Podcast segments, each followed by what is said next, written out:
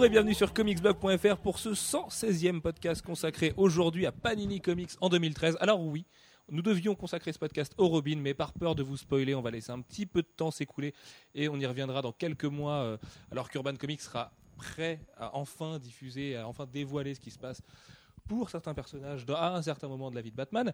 Et pour m'accompagner aujourd'hui, il y a Alfro, Salut. il y a Jeff, Hello. il y a Manu, Salut. et surtout, il y a Matt de la sélection comics qui est notre invité et qui va revenir avec nous sur le passé, le présent et le futur de Panini Comics. Salut à tous.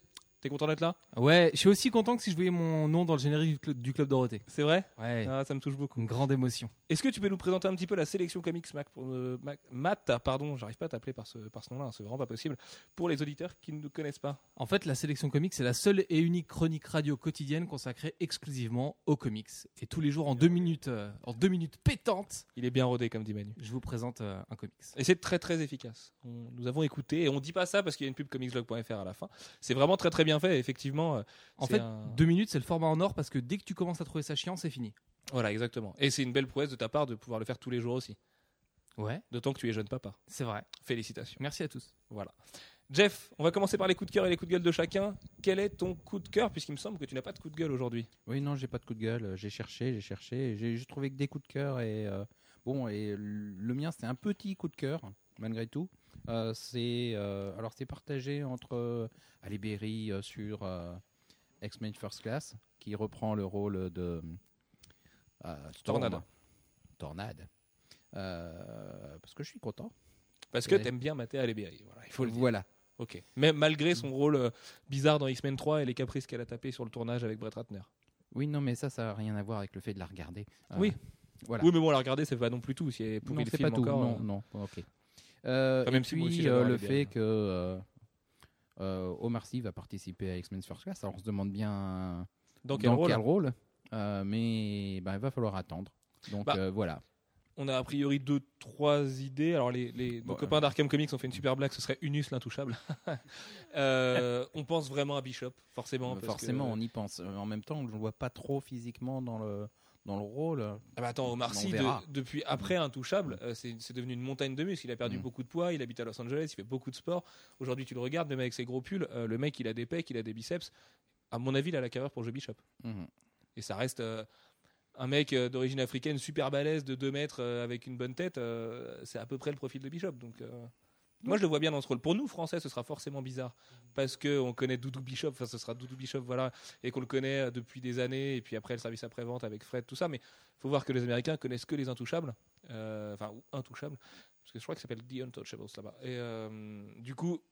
Voilà, eux ils connaissent un petit peu le mec marrant, mais pas trop non plus. Enfin, c'est pas du service après-vente, les Intouchables. Donc, c'est vraiment différent et je pense qu'ils auront moins de mal à se faire à l'idée qu'un qu'un acteur comique puisse être Bishop. Ok, ça me va. Ah, t'as pas d'avis en fait, ok. Matt, qu'est-ce que t'en penses justement du fait qu'Omar Sy soit dans euh, X-Men Days of Future Past? Moi, je trouve ça. Alors, moi, j'ai un avis un peu euh, particulier puisque je l'aime pas trop. Moi, j'étais un peu déçu par Omar Sy. Je l'ai je l'ai vu en, en interview plusieurs fois. Il est, il est bête et, et il me faisait rire dans. Dans, Dans le mauvais sens du terme. dans non, mais dans le SAV, je trouvais ça marrant et tout ça, même si c'était un peu de l'humour de répétition et que sur 5 ans c'était long. Et en fait, j'étais un peu voilà, tombé de, de mon piédestal parce que parce qu'il a rien à dire et que sorti de ses fiches, il est pas drôle. C'est vrai? Ouais, ouais. Que j'ai un pote moi, qui est très pote avec lui et qui me dit qu'au contraire, c'est vraiment un mec en or, super sympa, qui est cultivé. euh, Bon, il devait être intimidé par la radio, c'est vrai qu'il a pas l'habitude des médias alors à ce moment-là. c'est possible. Et Vous ouais, l'avez ou pas envie. ou il avait peut-être pas envie. euh, tout le monde Enfin bref, voilà. Moi, euh. j'ai pas un as super a priori sur ce mec-là. Alors, c'est très bien d'avoir, euh, je trouve, d'avoir un petit Frenchie. Puis après, l'histoire du mec est cool parce que, enfin voilà. euh, Oui, c'est quand même un mec le- qui vient de rien, qui aujourd'hui. le mec de cité qui est en euh, blockbuster voilà. dans les X-Men. euh, Enfin voilà, c'est juste mortel quoi. On va faire un film sur lui après. Ce sera hyper méta du coup. Après, moi, j'aimerais bien avoir une surprise, tu vois, qui joue Lockheed par exemple. Ce serait top. Ouais, ouais, bien sûr. Je le vois bien, moi, je joue un petit dragon violet comme ça. Ouais, il y a moyen de faire quelque chose. Bah, en costume bleu, on peut faire des trucs. Quoi. Justement, garde le micro puisque Jeff n'ayant pas de coup de gueule aujourd'hui, euh, quel est ton coup de cœur à toi, Matt? Moi, mon coup de cœur, c'est une série qui s'appelle Hollywood Killer euh, pour plein de trucs. D'abord, c'est scénarisé par un Français, c'est Fabrice Sapolsky qui fait ça. C'est dessiné par Ariel Olivetti Fabrice Sabolsky, on va prendre un petit peu de temps pour le présenter, ex fondateur et ex-rédacteur en chef de Comic Box pendant 12 ans et euh, co-scénariste de Spider-Man Noir avec David Hein et Black Box et Black Box, qu'on a oublié. qu'on a oublié pour des raisons. bon, enfin, bon, après, euh, au-delà de la personne, hein, qui est quelqu'un de sûrement très gentil et, euh, et qui est abordable, tout ça. Euh, moi, j'ai pas du tout aimé ses écrits et sur Spider-Man Noir, même si c'est apparemment David Hein qui a beaucoup pris le truc en main, et sur Black Box. Donc, euh, je suis un peu Ah, plus mitigé sur Hollywood Killer. Moi, le pi- alors juste, euh, enfin, tout, tout me plaît en fait. dessus. D'abord le fait, enfin, c'est un Français qui fait des comics, c'est toujours cool. C'est Ariel Olivetti, c'est un artiste mortel. C'est un projet qui arrive chez Indies et Ça, c'est cool. Et ça c'est cool parce que on peut aussi rééquilibrer la balance et tout. Et le pitch, c'est un truc de malade. C'est un gamin qui faisait des pubs pour les céréales quand il était petit, qui était euh, donc super connu, qui est retombé dans l'anonymat, qui l'a mal supporté, comme c'est arrivé à Michael Culkin ou euh, le mec qui jouait de Arnold et Willy. Culkin a quand même été avec Mila Kunis, donc il y a pire comme anonymat. Mais il a quand même mal tourné. Il a mal tourné. Et donc le héros de ce truc-là qui supporte pas son, son, son nouvel anonymat décide de redevenir super célèbre et pour ce faire il se fait inviter dans un talk show en direct et il abat un mec en direct à la télé, c'est la première page du comics. Et ce postulat de départ, je trouve ça... euh, Le mortel, postulat de départ est mortel, mais c'était le postulat de départ de Spider-Man Noir et Black Box euh, étaient tous les deux très bien. C'est pas le problème. Mais euh, moi, je trouve que c'est un très bon journaliste. Je trouve que c'est un éditeur assez moyen avec Atlantic BD. J'ai pas compris tous les choix, Mhm. machin. J'attends de voir. Le mec est hyper intelligent, ça se voit. De toute façon, il veut tout faire et il fait tout. Mais j'attends vraiment de voir si Hollywood Killer peut me convaincre. L'avantage, c'est que j'adore Ariel Olivetti. Euh, que ça sort effectivement chez Indies, qui sont des gens qui choisissent bien les projets, malgré ce comic book sur la fouine qui arrive bientôt. Euh, et non, non, il y, a- il y a sûrement quelque chose de très bien à faire. Le rythme a l'air bien, ça a l'air très réfléchi, c'est beau déjà. Ouais, c'est joli. Euh, et le pitch, encore une fois, très bon. Mais un pitch, ça fait pas des dialogues, ça fait pas la, la- la narration, la décompression ou la compression. Dans, voilà. Il y a plein d'autres choses à gérer derrière. J'espère que Fabrice Sabolski y arrivera. Pour l'instant, je souhaite, en tout cas. anglais et c'est vrai que c'est pas ma spécialité l'anglais donc euh, j'attends aussi de voir euh, la trad pour... euh, Mais je suis, ouais, je suis super positif sur ce truc-là. Ça marche. On en fera une belle chronique sur Comics Blog. Et mon coup de gueule, c'est euh, il y a la série euh, Tortue Ninja qui vient d'arriver sur France 3 le matin. Et j'avais vu un épisode en VO qui était vraiment cool et j'attendais ce truc-là avec euh, impatience. Et la VF qui passe sur France 3 est juste euh, dégueulasse. C'est c'est une insulte. Les voix sont ridicules. C'est Bah, c'est vrai, c'est vrai que la VF est machin. Donc on le rappelle, merdique, ça passe sur Mon Ludo tous les samedis à 9h50. Voilà, une super émission sur France 3 qu'on on vous conseille. on peut n'est pas jamais levé le samedi. avec les Freebox parce que ça indique que ça commence à 9h30 et tout. Et donc si tu l'enregistres avec ta Freebox, t'as que les 5 dernières minutes de l'épisode. C'est super. Les D'accord. grilles sont pas alignées et tout ça. C'est euh, merdique. Mais, euh, mais c'est une super série. Mais c'est une super série. Et Ouais. puis la VF, moi je me dis aussi que les gamins qui sont le public visé, hein, vraiment à 9h50 du matin, en général les gens décuvent, mais euh, les gamins ça va pas les choquer, les voix pourries. Nous on avait des voix pourries dans Biker Mice from Mars, dans Gargoyles, tout ça. Mais dans Nicky Mais Larson, il y avait une seule voix pour tous les méchants. Ouais, mais Nicky Larson c'est encore différent parce que c'est après c'est du Jap et euh, voilà, ils ont vraiment fait n'importe quoi dans les doublages Jap, mais même éditorialement au couteau de cuisine pour euh, Ken le survivant, tout ça, c'était Mm. juste pas possible. Là, si la voix est juste moche, c'est pas grave. C'est comme Tomb Raider, si tu veux. La voix d'Alice David colle pas du tout à Lara Croft et le doublage est vraiment pas bon, elle incarne pas le personnage. Mais bon, tu te dis que voilà, les plus jeunes qui ont pas envie de jouer en VOSTFR d'ailleurs. Si vous jouez à Tomb Raider, pensez que la VOSTFR est dispo dans le menu principal. Euh, tous ces gens-là vont pas être choqués par ça non plus. Et je me dis que le cœur de cible visé, est-ce que ça les choquera? Euh, Je pense pas quoi. Ouais. Puis la Mais- bonne nouvelle, c'est vraiment que ce soit diffusé en RT, enfin en- sur TNT maintenant, euh, sur France 3 quoi. C'est une vraie série que les gamins vont voir. Ils vont, ils vont grandir avec Tortue Ninja comme nous et ça. Mais tu vois, c'était le même public aux États-Unis et pourtant elles avaient de la gueule en américain et elles sont un peu kitschouilles en français. Et parce que les Tortues Ninja ont pas du tout non plus le- la même image et aux USA et en France. En France, on est sur un truc très enfantin, machin, tortue. Euh, aux USA, le background punk et euh, toute la création de Eastman et euh, j'ai perdu son nom, euh, Peter Laird, ça.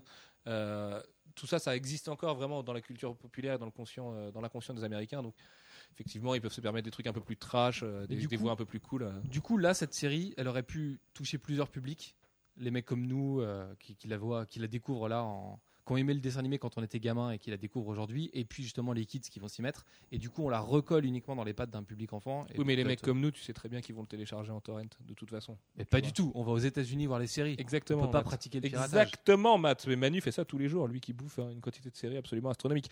D'ailleurs, Manu, quels sont tes coups de cœur et tes coups de gueule Alors, euh, c'est un peu difficile parce que au moment où je devais faire les Robins, mon, mon coup de gueule, c'était un truc- une publication Panini, mais on en reparlera tout à l'heure du coup. Euh, du coup, j'ai un faux coup de gueule. Enfin, si, c'est un, truc qui me fait chier en fait. C'est le nom de la série euh, Superman par euh, Scott Snyder et Jim Lee. Euh, Superman Unchained. je trouve ça un peu nul.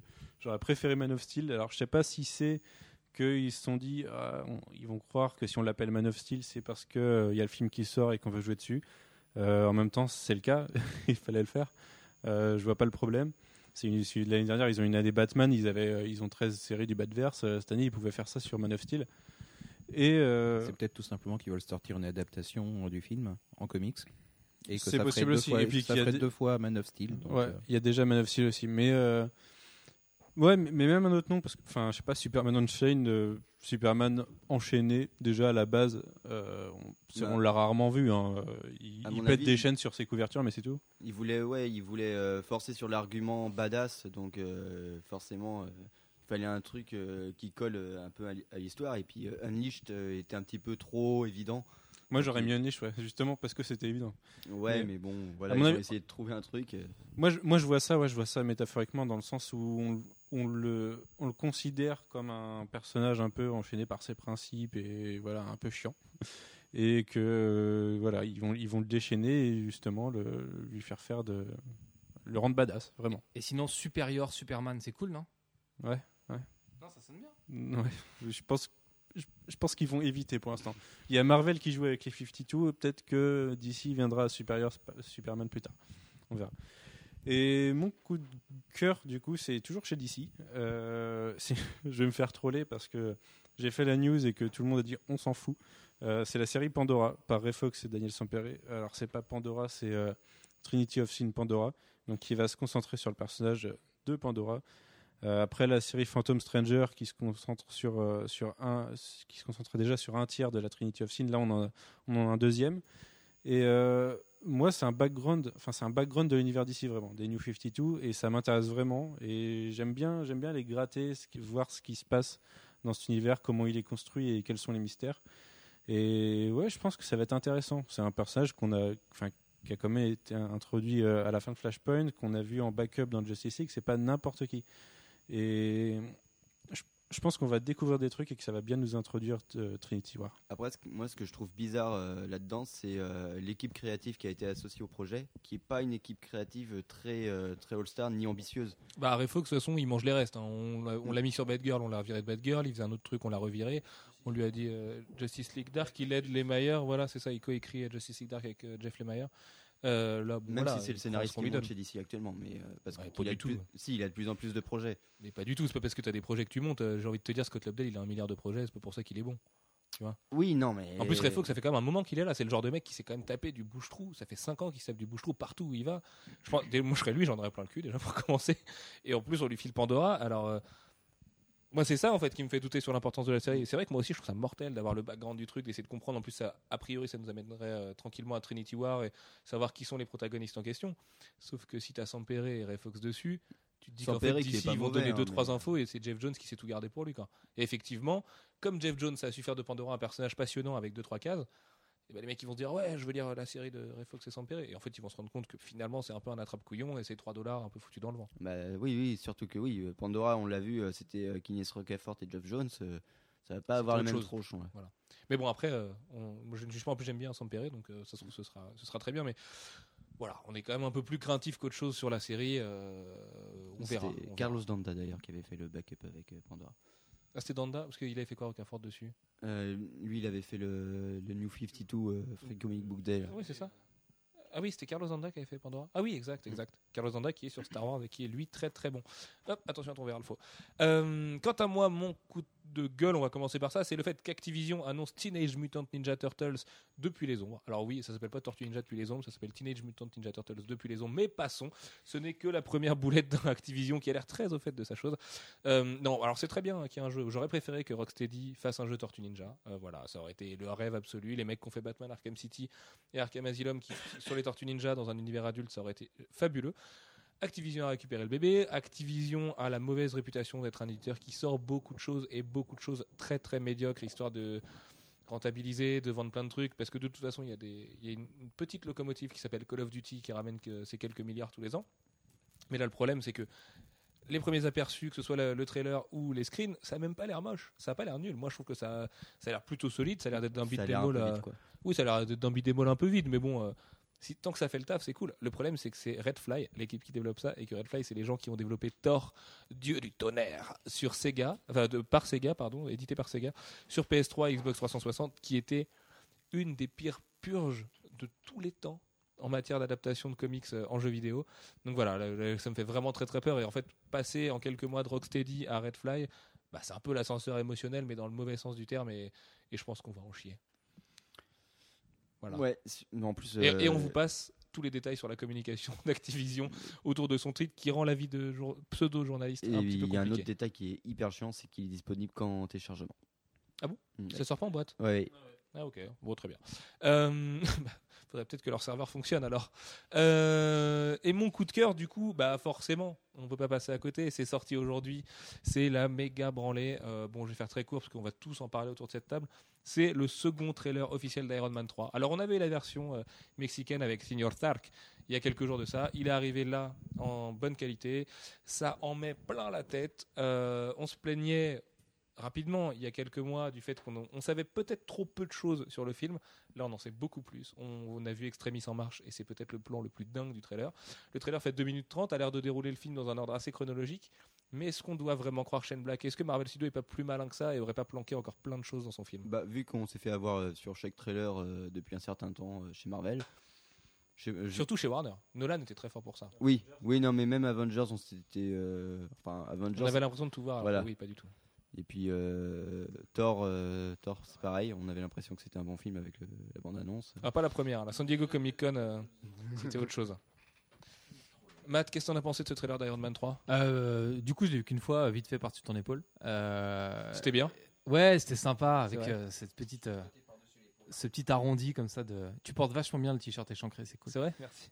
Euh, plus que plus que la scène d'extrémisme, moi, celle qui me met un peu euh, l'épaule au garde sur les bras, ouais. c'est la c'est la fin où tu as une espèce d'alignement d'armure euh, euh, à perte de vue quoi. Et euh, et rien que ça, du coup, tu tu, enfin, il est à l'extérieur, il a pas recruté des mecs pour monter un un Iron Man On Inc. voit des gens à un moment qui font une espèce de phase de test bizarre là. On voit des mecs euh, qui sont avec des harnais euh, un peu comme au Space Mountain mais en version armure Iron Man. On en euh. avait parlé, euh, enfin vous en aviez parlé dans, dans un dans un pod à un moment et l'idée de euh, l'idée de Iron Man Inc. en mode Batman Inc. Ça m'excite assez quoi. Déjà Ouais, moi ça comics. j'y crois pas. Je crois beaucoup Et- plus à la guerre des armures et la perte du contrôle de sa technologie. Et du coup, euh, voilà, moi le fait d'avoir euh, plein d'armures et une tonne et demie d'armures comme ça qui se baladent dans le truc, c'est- je trouve ça euh, vraiment cool quoi. Et Vraiment, c'est un plan qui m'intéresse. Jeff, toi qui es notre historien euh, qui aime beaucoup les vieilles histoires de Tony Stark, il y a, on savait qu'il y avait du extrémisme dans ce film, on l'a vu. A priori, il y a de la guerre des armures aussi là. Euh, ça a l'air d'être ça. Maintenant, c'est vrai qu'il y a aussi le mode extrémiste qui, qui est assez évident. Euh, bon, en gros, on va faire comme dans beaucoup de films Marvel euh, Studios, on va mélanger un certain nombre d'arcs, euh, plusieurs, plusieurs arcs, arcs, et essayer de. C'est normal, à la limite, il y a, il y a tellement d'arcs potentiels dans lesquels piocher que c'est pas la peine de, de s'auto-limiter à vouloir faire juste Armor Wars et juste Extremis. Pourquoi pas faire les deux à la fois? Euh, De toute façon, à la base, c'est juste le concept. Je me suis fait piquer ma technologie euh, et je veux pas. Donc, Et euh, après, je vais aller les chercher. C'est une revanche, je sais plus, good old fashioned revenge, je crois, il dit, une, une revanche, une revanche, une vengeance à l'ancienne. Voilà, merci Manu. Euh, Et puis, Mhm. autre chose, pour les fans de Shane Black, et je sais qu'il y en a qui nous écoutent, on sent quand même l'influence du réalisateur derrière. Il y a plein de punchlines.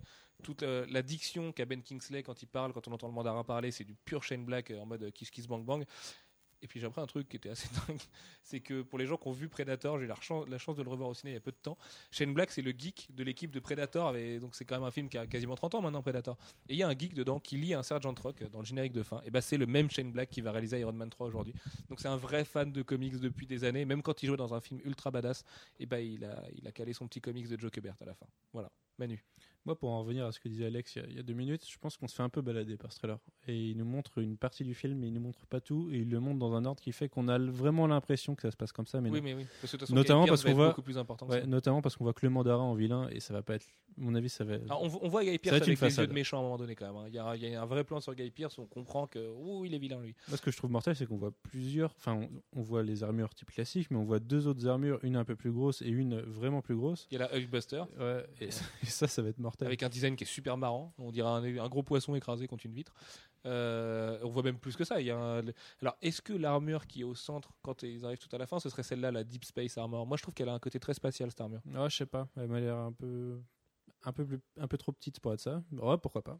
Mais ce qui a l'air balèze, c'est que toutes les armures ont l'air d'avoir vraiment une philosophie et une façon de s'en servir, juste dans le design. Alors, je sais pas si c'est Adi Granov qui les a toutes designées. Euh, il parle souvent de ça un an après la sortie du film. Mais le mec qui s'est tapé le design de toutes les armures est vraiment balèze parce qu'elles ont toutes une vraie âme en fait. Ouais, il y en a une douzaine là. Il y en a une près. douzaine. Et il y en a une qui ressemble beaucoup à comment elle s'appelle euh, à Rescue quand Pepper Potts était devenu Iron Manette. euh. Ce qui serait pas étonnant que ça arrive. J'y crois pas tout de suite, moi. Mais Moi, je, je, je sais même pas. si on euh, voit Gwyneth Paltrow, au moment. euh, on, on a eu des rumeurs comme quoi euh, Tony Stark contrôlait à un moment, euh, il avait une armure et il, contrôlait, il en contrôlait une douzaine d'autres. Euh, mais ouais, il y a une scène quand même qui montre qu'on a l'impression que c'est lui. Enfin, que- qu'il y en a d'autres qui sont en train de, de créer une armée. Et, et ça serait pas déconnant non plus. Réponse le 24 avril. Mais très, très beaucoup de la part de Marvel, là, comme d'Iron Man 3. Aucune, aucune vraie fuite. euh, une gestion des acteurs, le casting a l'air solide. Downey Junior a l'air impliqué dans le projet. Le fait de bosser avec Shane Black, ça a l'air de booster tout le monde. Et là où on avait un film qui, effectivement, est le premier film à passer après Logre Avengers, eh ben, finalement, ça peut être une vraie bonne surprise et effacer euh, l'espèce de, de, de- de grosse, grosse déception qui était Iron Man 2 euh, il y a 3 Bah, ans maintenant. Et moi, le, le premier trailer m'avait laissé un peu froid. Et là, ça- c'est reparti. Quoi. Ah ça oui, ça t'a réchauffé. Ouais. hein. Je le sens chaud. Euh, allez, on va passer au programme du jour. Un programme au moins... T'as pas fait tes coups de cœur, coups de gueule, Alfro Oh, je suis désolé, merde. Euh, bah tiens, Alfro, je t'en prie. Ah non, mais. C'est pour ça que j'avais fait les miens. T'aurais dû me dire, oh Ça Alfro, je suis non, désolé. mais ça En plus, t'as l'air tout mignon, tout beau ce soir. Ouais, ouais, non, mais personne s'intéresse à moi, c'est cool. Bah si, si, si, vas-y. En plus, t'as un joli MacBook Pro depuis une semaine. c'est le premier podcast que tu fais avec? Non, c'est le deuxième. Ah, c'est le deuxième Ok. Voilà, on s'intéresse pas, ouais. C'est bien ce que je disais. N'importe quoi. Bref, euh, mon coup de gueule, c'est euh, le titre Plastic Man qui a été annoncé. Alors, pas en tant que titre Plastic Man, parce que euh, pourquoi pas. C'est l'équipe qui est dessus. C'est euh, Gail Simon et euh, Ethan Van Siever qui vont co-écrire le titre. Et ces deux-là, à la, à la co-écriture, ça a déjà donné euh, Fury of Firestorm qui était mais, une purge totale. C'est vrai que c'était pas terrible. Non, c'était vraiment nul. Et euh, Ceci dit, euh, Plastic Man, c'est le perso préféré de Van Siever et ça fait euh, un an, pour les gens qui l'ont sur Facebook, et je vous souhaite de l'avoir sur Facebook, c'est un spectacle de tous les jours. Euh, ça fait deux ans qu'il parle de Plastic Man quasiment tous les jours, ce mec. Ah ouais? Non, mais il est obsédé par Plastic Man. De toute façon, il est obsédé par plein de choses. Par les républicains, par le fait qu'Obama est sataniste et bah oui, Plastic Man est très très blanc. gay et musulman. Et qu'est-ce qu'il a d'autre comme obsession? Attention, il, a une- il, est en, il est en croisade contre Barack Obama et les, les- les démocrates, ce cher Etienne Daniel Van Siever.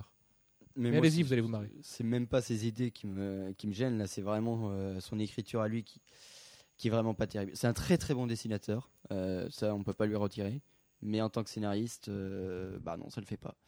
Et j'ai très peur, je me, en fait, je me demande pourquoi Gail Simon est allé euh, s'empêtrer dans, dans ce truc-là.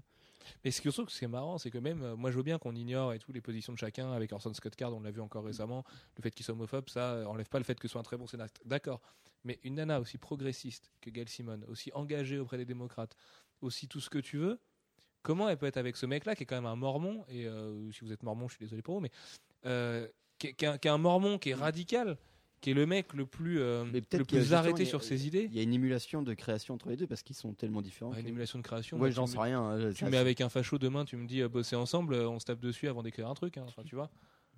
Il y a non mais y- je je comprends pas. Mais ils ont l'air de s'adorer en plus, c'est ça le pire.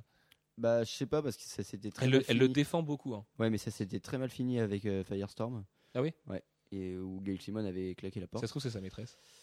Comme ils ont, il a le droit à la polygamie donc. Ouais, mais. Pas officiellement, mais- oui, mais. Ouais. pff, ça, il- Il fait bien Ouais. ce qu'il veut le Ethan. Bon. Enfin, on verra, hein, on verra. Ça se trouve, ce sera hyper bien. Mais bon. On sait Et- qui dessine? Euh, alors, euh, c'est peut-être lui, mais. euh, en- y a Mais pas a eu de priori ce serait lui. hein, vu Ouais. comment il est taré du personnage. euh. Ce serait peut-être lui, ouais, je pense, mais euh, rien n'a été confirmé là-dessus. Ok. Et euh, mon gros coup de cœur, euh, c'est- en plus c'est ridicule, c'est quelque chose qu'on savait déjà, mais c'est Joe Mad euh, qui revient sur Wolverine, Spider-Man. enfin sur Spider-Man, mais avec du Wolverine dedans. Et on a vu quelques petites images comme ça, et puis rien que ça, ça me fait plaisir. Et voilà, Bah, on, on- on a déjà vu quoi? On a déjà vu 5-6 planches? Ouais. Euh, moi j'en avais posté 3 sur le site. Il y, a un- il y a une case euh, qui avait été postée. Il y avait le teaser qui a été présenté à tous les revendeurs de comics aux USA, le Get Mad avec le Wolverine super agressif. Et oui, c'est une très bonne nouvelle. Bon, c'est que 4 numéros, on le sait, il l'a annoncé avant. Après, il Oui, fait oui, du jeu non, vidéo, mais- et voilà quoi. Euh, on se contente de ce qu'on a. hein. Bah, disons qu'Avenging va redevenir ce que Avenging devait être, c'est-à-dire une, une série All-Star mettant en scène Spider-Man avec ses amis, et avec un Zeb Wells marrant au scénario. Et... Ah oui, euh, en ce moment, Avenging, c'est quoi déjà? C'est- Alors, il y a eu Avenging en rapport avec Superior, moi c'est le dernier que j'ai lu, qui était vraiment très important, juste après Amazing Spider-Man Ah oui, où il 700. était avec le- les X-Men. Non. Celui où. Ah oui, non, le- où le- après, mais ouais, je peux pas le dire en même temps, sinon je vais spoiler tout oui, le monde. la mais conclusion, ouais. Tu vois, c'était la vraie conclusion Oui, de. mais Enfin, c'était en le moment, numéro entre qu'il a avec 700 les- et Super les Spider-Man X-Men, 1. Un truc comme ça. C'est Ouais. possible. Enfin, Tout à fait. Voilà, J'ai arrêté la série. Ça s'est un peu perdu. Très bien. Allez, passons au programme du jour, qui est lui aussi euh, aussi bouillant que Manu et Dan Daniel Van Siever réunis, euh, puisqu'on va parler aujourd'hui de Panini Comics en 2013. Alors, première chose, euh, quelque chose que je dis personnellement, il n'y a aucune alliance Urban Comics Blog. Euh, voilà, Ah, s'il vous plaît, arrêtez ces films-là. Vous nous le dites souvent sur Twitter. Euh, on va pas se le cacher. Moi, je suis ami avec et on est ami avec quelqu'un chez, Urban Comics, mais on était ami avec lui avant, et ça ne nous empêchait pas de défoncer son travail avant et de dire que parfois la fabrication d'Urban Comics est complètement foireuse, que dans Sandman il manquait une page, c'est quand même mieux qu'avant sorti là. Enfin, si, si vous, s'il vous plaît, arrêtez de penser qu'on est les copains d'Urban Comics et qu'on déteste Panini. Euh, c'est pas vrai déjà, et on va vous, on va vous le prouver aujourd'hui parce qu'on va dire beaucoup de bien de Panini. Essayez de trouver des solutions pour qu'effectivement Panini euh, s'améliore et redevienne leader du marché, même si Panini a déclaré ce soir euh, euh, être leader du marché. Alors Manuel, je ne peux pas parler et regarder les photos d'Ethan Daniel Van Siever en train de faire le con. Oh merde. Oh Voleur, pervers sexuel, religieux hypocrite, va en enfer pour toujours. Très bien. Donc euh, ça c'est Ethan Daniel Van et sa pancarte en train de manifester. Cet homme est rassurant. Donc bref, juste un tout petit disclaimer s'il vous plaît. Euh, on vous jure, on n'est pas copains avec eux. Non mais si, voilà, mais il n'y a aucune alliance Urban Comics Blog. Voilà, tout ça c'est faux. Et parlons de Panini Comics maintenant. Euh, on va commencer par une petite présentation de l'éditeur. Alors, Panini Comics a été historiquement attaché à Marvel puisque Marvel a acheté Panini Comics en 1994. C'est en 1996 que Marvel France, donc l'ancien nom de Panini Comics, arrive euh, sur le marché à la suite de Semic. Euh, ah, D'ailleurs, toi, tu me glissais, Matt, avant le podcast, qu'à l'époque, donc tu avais Marvel France pour les publications de Marvel, mais Panini publiait déjà d'autres choses, d'autres éditeurs sous le nom de Génération Comics. Bah, ils avaient pris Kaboom, par exemple, qui était la, série- la série de Jeff Matsuda. Ils avaient pris euh, Très bien. Darkchild de Randy Green, c'est ça? Ou Randy Quinn? Il y avait les deux à ce moment-là, je sais plus lequel c'était. Il y a les deux. Et donc, ouais, ils, ils, ils avaient enfin, ils commençaient à, à- en plus de publier Marvel, à pomper un peu dans le catalogue Image, qui était la, la seule chose qui restait vraiment à, à Semic, qui avait commencé à le développer et qui avait pas du tout attaqué euh, DC. Tout à fait. C'était l'ennemi pour nous. Voilà. Ils venaient voler Marvel à Strange. Tu pas compte C'était l'ennemi. Euh, c'est vrai que moi j'ai pas connu cette époque-là. Jeff euh, et Matt, vous avez connu tous les deux. Euh, donc c'est alors il faut De savoir, vieux cons, quoi, c'est ça. il faut savoir une chose, c'est que Panini Comics est devenu Panini Comics en 2001 seulement, que Fusion Comics a été créé avec Soleil en 2008 pour les besoins de Buffy. Euh, alors là, en fait, Fusion Comics est né de la collaboration entre Soleil, qui était le plus gros éditeur de BD français, euh, et Panini Comics. Mourad Boudjelal, ayant voulu euh, s'intéresser au rugby, a quitté Soleil, euh, a acheté le club de Toulon, je crois que c'est ça, avec Johnny Wilkinson, tout ça, des trucs cool, des mecs qui se battent. Euh, du coup, ça s'est aussi arrêté à cause d'un petit problème éditorial entre les deux éditions à l'époque. Et maintenant, il faut savoir, et c'est l'ironie de, la vie, que Soleil appartient à Delcourt, en fait. Voilà, Delcourt a absorbé Soleil. Alors que si on prend avec seulement, euh, si on regarde seulement à travers le prisme des comics, on comprend pas pourquoi Delcourt pourrait racheter Soleil alors que Panini est obligé juste de faire un deal avec eux. Mais c'est parce que l'édition franco-belge et manga de Delcourt, c'est quand même quelque chose de très très puissant. La jeunesse aussi, c'est très très puissant. Dernier détail sur Panini Comics, un truc que les lecteurs n'imaginent peut-être pas, c'est une toute petite équipe Panini Comics et plus important, c'est seulement une équipe de localisation au travers d'un organisme qui est beaucoup plus grand, qui est situé en Italie. Panini, c'est italien, je vous apprends rien. Euh, et cette équipe-là, c'est 5, 6, 7 personnes, et encore en comptant certains traducteurs qui sont freelance, qui bossent vraiment à la demande. Euh, mais c'est pas plus de gens. Il n'y a pas de grosses usines Panini en France, il n'y a pas de gros bureaux. Leurs bureaux sont à Saint-Laurent-du-Var dans le sud, proche de l'Italie aussi. Quasiment tous les gens français qui travaillent chez Panini sont italophones. On dit ça Italophones? Ça se dit ça? Ok, bon, euh, merci Alfred. Euh, voilà, c'est vraiment une toute petite structure. Faut pas s'imaginer que parce que c'est Panini et qu'ils font plein d'albums d'autocollants qui cartonnent et qui vendent des millions, euh, c'est tout de suite des mecs en costard qui sont sur Paris dans des bureaux de malades dans le premier arrondissement. Vraiment pas du tout. Voilà. On va sauter quasiment 10 ans de parution de Panini Comics. Les hauts, les bas, tout ça, on y reviendra de toute façon de manière assez normale dans le podcast. Et Jeff, en tant que euh, libraire depuis des années, va nous parler de son expérience avec Panini et ses différents relaunchs, notamment, parce qu'on sera obligé d'en parler aujourd'hui. Et avec toi, Alfred, on va revenir sur un événement qui a quand même déclenché l'envie aussi pour nous de faire des podcasts et tout ça. C'est la perte de DC Comics il y a un an et demi maintenant, au profit d'Urban Comics, qui semble avoir quand même mm, créé un espèce d'électrochoc chez Panini, qui depuis quand même fait un boulot euh, beaucoup plus intéressé et beaucoup plus intéressant surtout. Bah, déjà, ça a dû leur, euh, leur mettre un électrochoc parce qu'ils avaient perdu une grosse partie de leur publication. Donc, ils ont essayé de combler euh, par le nombre euh, la perte de, cette, de ces publications. Et aussi parce qu'ils ont vu que Urban, avec exactement le même ca- catalogue qu'ils avaient avant, bon, ils, ils ont eu la, grosse, la grosse chance de débarquer au New 52 Urban. Ce qui leur a quand même bien arrangé les choses pour faire. Pour recommencer la numérotation et, patati patata. Hein. Il faut pas se cacher euh, que niveau timing, euh, ils sont hyper bien tombés. Mais c'est une fois tous les 75 ans, donc euh, Oui, effet, bah, ils sont ouais, plutôt ouais. bien tombés. ouais. Mais euh, il y a quand même le fait qu'avec le même catalogue, ils se sont rendus compte qu'ils arrivaient à, à mieux faire, à mieux vendre. euh, C'était des, des choses qui paraissaient euh, chez Panini, paraissent euh, chez Urban, mais euh, se distribuent mieux. Et euh, je pense que euh, à, ce moment-là, Panini a dû euh, commencer à. Est-ce que c'est pas une affaire d'intérêt tout simplement pour le média qu'on vend? Tu vois, on, peut vous le dire, les gens de Panini sont des passionnés de comics. Moi, je pense à Jérémy Manès, qui est un mec qui a très mal vécu le départ de Vertigo à l'époque, parce qu'il était réellement passionné de ça, qu'il aimait traduire tout ça. Mais il y a peut-être seulement ce fait-là, c'est que euh, Urban fait un boulot d'éditeur passionné par ça, encore plus passionné par l'objet en plus Mm. et l'idée de collection et tout ça, alors que Panini avait peut-être un- une obligation de rendement parce que posséder la licence DC Comics en Europe, ça veut dire aussi le sortir partout, partout. Et au bout d'un moment, quand t'as Marvel et DC et d'autres trucs à côté et Fusion à gérer et que t'es que 4, bah tu peux pas tout simplement. Oui, et puis il y, avait quand même, euh, il faut- faut le dire, hein, euh, le, le renrôlement du monopole. C'est jamais bon d'être en monopole dans tous les domaines que ce soit. Et euh, là, euh, bah, ils avaient tout, donc ils n'avaient même plus besoin de se poser de questions euh, à qui on doit prendre de- des parts de marché. Ils avaient toutes les parts de marché.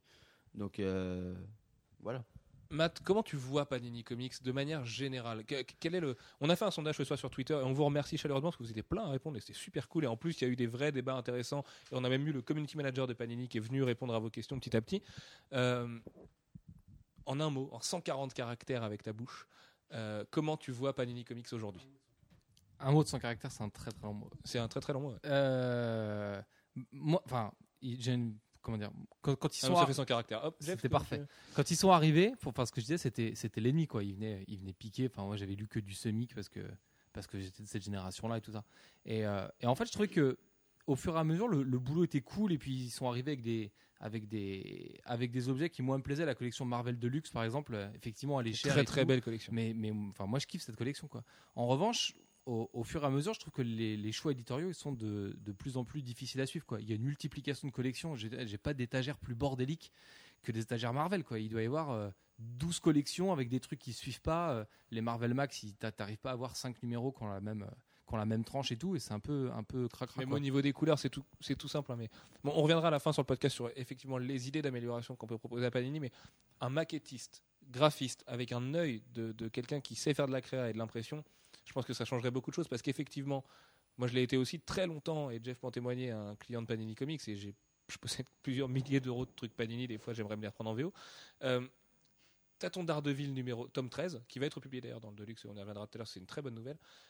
Il est d'une couleur, euh, il est d'un bordeaux, je sais pas moi, un bordeaux descendu. Mm. Et t'as ton 14 qui est derrière, qui est d'un bordeaux beaucoup plus clair. Et c'est sur toute la collection. Je veux dire, j'ai regardé dans les autres magasins et tout.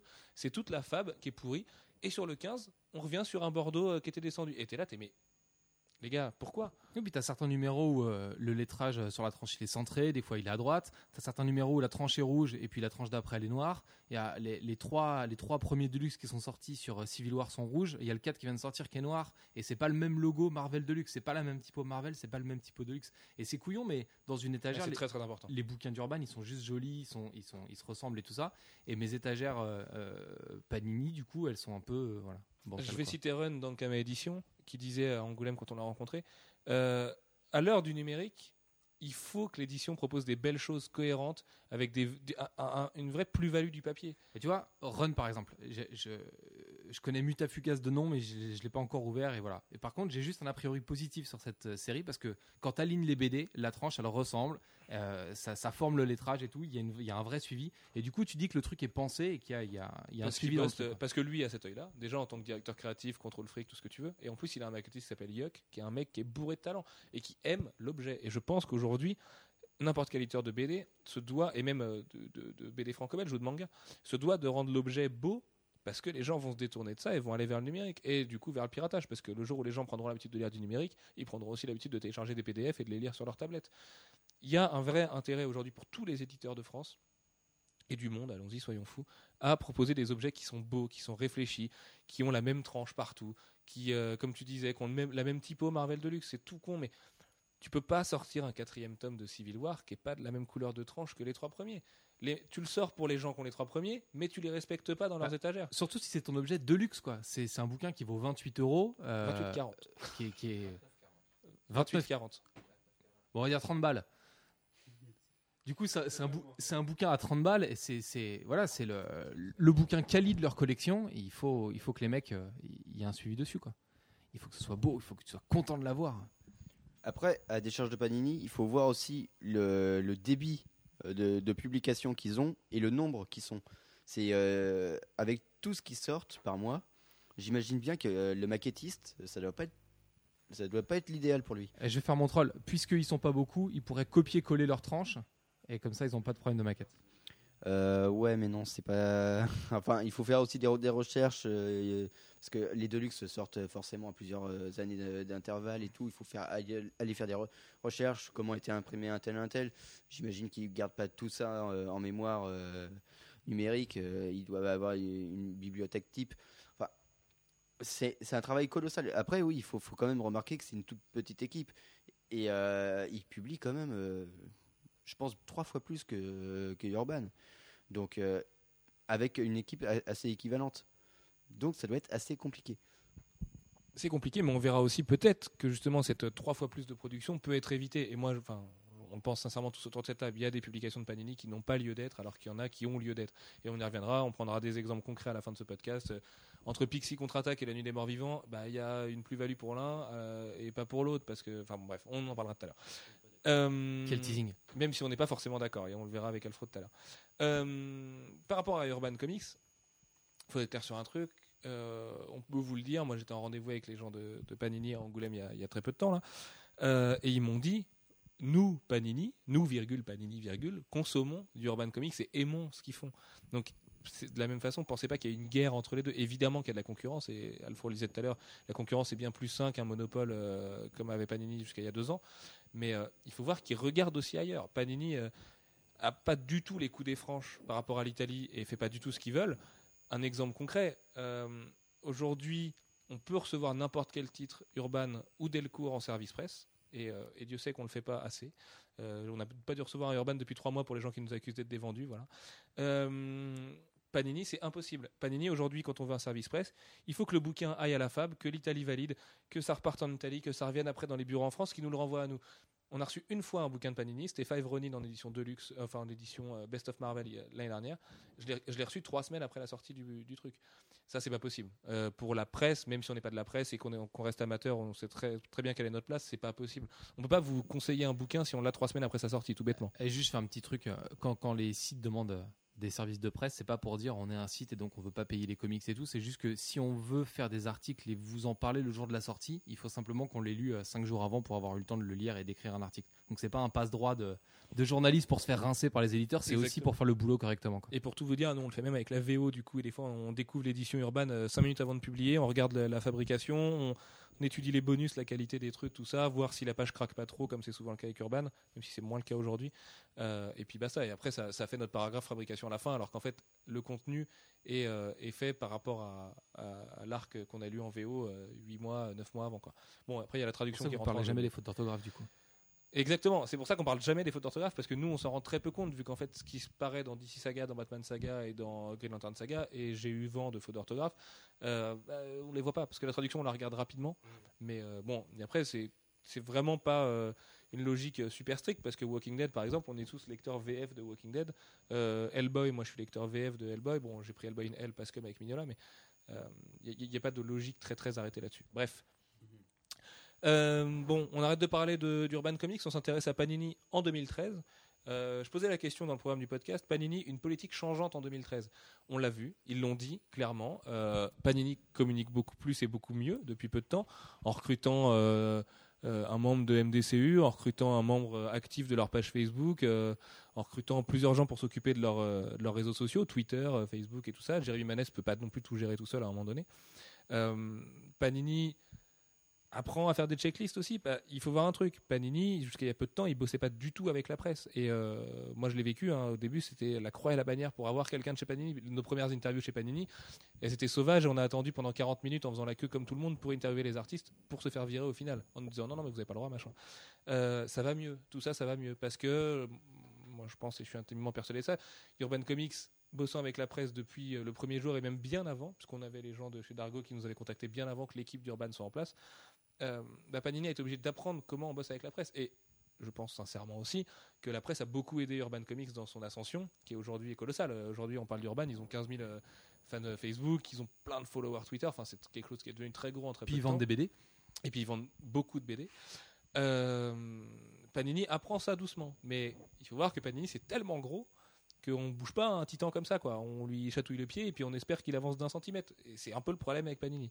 Mais euh, Jeff, en tant que libraire, toi, quel regard t'as sur Panini? On va le faire en deux phases. D'abord en kiosque, là maintenant là, et sachant qu'un nouveau relaunch arrive pour Marvel Now dans quelques mois. Bah, en kiosque, euh, c'est compliqué actuellement. En tout cas, euh, Panini a voulu plusieurs fois de suite profiter d'un effet relaunch numéro 1. Le dernier Euh, c'est fait en même temps qu'Urban Comics. C'est- on est dernier, c'est aujourd'hui au numéro le mois 9 d'après. de X-Men, alors qu'on est au, au parce, Batman que Saga Urban, euh, euh, 10. parce que Urban euh, commençait, et puis c'était normal que Urban commence. hein. Il fallait bien qu'il commence quelque part. Et puis ils ont commencé avec Euh, des numéros 1 euh, VO dans Mm. un numéro 1 en VF. Donc il y avait Mm. une vraie cohérence éditoriale. Voilà. Euh, du côté de, de Panini, ils se sont dit bon bah on va essayer d'avoir le même effet numéro 1 que qu'Urban éventuellement et puis aussi ça, ça peut être cohérent euh, par rapport à un certain nombre de relaunch euh, euh, chez Marvel qui n'étaient pas des vrais relaunch. Euh, le problème c'est d'une part que ça venait euh, quelques mois après le lancement d'un certain nombre de séries, quelque part, quelques mois après le, le départ de les numéros 1 de deux séries Panini. Et l'autre souci, c'est que euh, bah, maintenant, on va avoir encore un nouveau relaunch. Euh, et Et, et qu'est-ce que tu penses du dernier, du fait que bah, c'est venu un peu en même temps que le succès d'Avengers aussi, et que du coup les personnages dont on se foutait complètement du nom de Hulk avant par exemple, euh, Hulk, maintenant on a une Thor, série Hulk, une série Man. Thor, une série, Cap- une série Iron Man, ça Bah, a surfé là-dessus. Ça, ça a surfé euh, sur euh, le succès d'Avengers et de Marvel Studios, Euh, sachant que le euh, euh, le grand public a priori est peut être plus sensible à la marque Iron Man, à la marque Thor, à la marque euh, Hulk euh, que à la marque Marvel. Euh, en réalité, le lectorat euh, existant de comics, lui, il est plus sensible à, à Marvel et peut-être un peu moins à Hulk, Thor, euh, en tout cas certainement moins à Hulk et à Thor euh, que, que à Marvel. Euh, globalement, je peux pas parler pour l'ensemble des publications euh, en kiosque, euh, etc. Mais en tout cas, du côté de notre librairie à nous, euh, bah, il n'y a pas photo entre les ventes des anciens Marvel Icons, Marvel Heroes, euh, Marvel euh, Stars et euh, les ventes actuelles de Hulk, Thor euh, et Iron Man. Il y a une chute d'à peu près un tiers. Et quand je dis un tiers, je pense que je suis presque généreux. Mais, tu crois que c'est une chute par rapport à la, qualité ou par rapport au, fait que les lecteurs sont là de, de, D'être baladé. voilà, d'être ouais, d'avoir des Bah, collections en- incohérentes et... Il y a des collections qui sont pas Surtout, forcément très cohérentes. En parlant d'incohérence, euh, les titres Iron Man, Thor, euh, etc., ont pas forcément que des titres en rapport avec leur personnage. Et on a des. Bah, on c'est en- on en a en temps, l'occurrence Il n'y a, qui- que deux séries euh, pour Thor, il n'y a que deux séries pour, euh, pour Hulk. Euh, c'est normal que ça fasse pas un comics en tant que tel. Enfin, ça pourrait, puis on pourrait avoir ça sous la forme, sous un format Wolverine, par exemple, avec seulement deux titres dedans. Là, ça serait complètement cohérent. Euh, à côté de ça, euh, ils ont aussi réparti, saupoudré euh, ben, les, les titres Avengers euh, dans les différents euh, dans les différents magazines pour bénéficier de de l'effet du film Avengers. Mais bon, euh, en tant que tel, c'est pas forcément un hyper problème. hein. On peut pas avoir toutes les séries Avengers dans euh, dans Avengers, d'autant plus que bah, ces séries Avengers, c'est aussi euh, Hulk, c'est aussi Thor, c'est aussi euh, Iron Man. Euh, et du coup, on va pas avoir un Avengers plus un Avengers Universe plus un Avengers and Friends plus Avengers and Enemies, euh, etc. euh, en, titre. Euh, Et, puis, euh, enfin, je, sais que ça c'est une critique qui est souvent faite par les lecteurs. Euh, là, on a, on a James qui nous en a parlé sur euh, sur Twitter. Euh, mais il y a le fait aussi que les séries ven- ven- vengeresses vendent et du coup, il faut les répartir sur plusieurs séries pour vendre chacune des séries et supporter les séries les moins importantes. Alors, en fait, on peut se on dire a- que c'est pour vendre plus de magazines, mais c'est aussi pour supporter des séries qui sont qui sont qui se vendraient pas sinon. Il y a ça, mais oui, vas-y. Ouais, il y a un exemple concret de ça, c'est le, le contenu du magazine Avengers qu'on a appris il y a deux jours là. Euh, on a Avengers avec je sais plus quelle autre série dedans et Captain Marvel. On n'a pas New Avengers dedans, qui est pourtant intimement lié à Avengers parce que c'est le même scénariste, c'est Jonathan Hickman et que les deux séries vont converger à un moment donné et exploser. Mais ça, Simplement que- parce que commercialement, ça aide aussi les libraires parce qu'on va vendre le magazine Avengers parce qu'il y a Avengers dedans et New Avengers. Par contre, on aurait mis Avengers et New Avengers dans le même magazine et un magazine Captain Marvel à côté.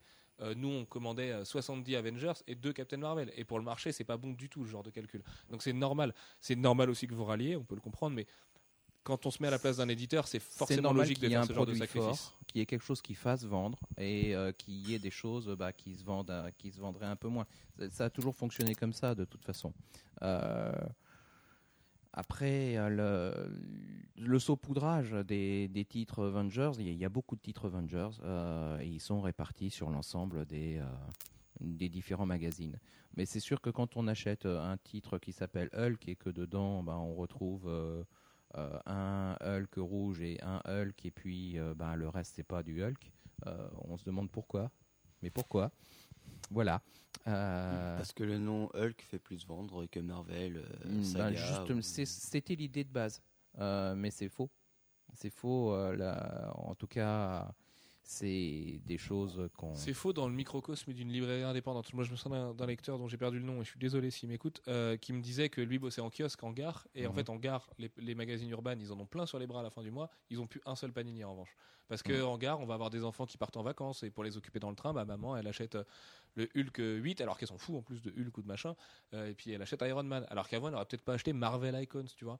Mhm. C'est- aussi le genre de cas. Je pense qu'auprès du grand public, ça a pu servir. Et si ça a pu amener des gens aux comics doucement, et ces gens-là qui maintenant euh, en viennent à gueuler parce qu'ils aimeraient euh, plus de cohérence, machin, c'est aussi une bonne nouvelle, en un sens.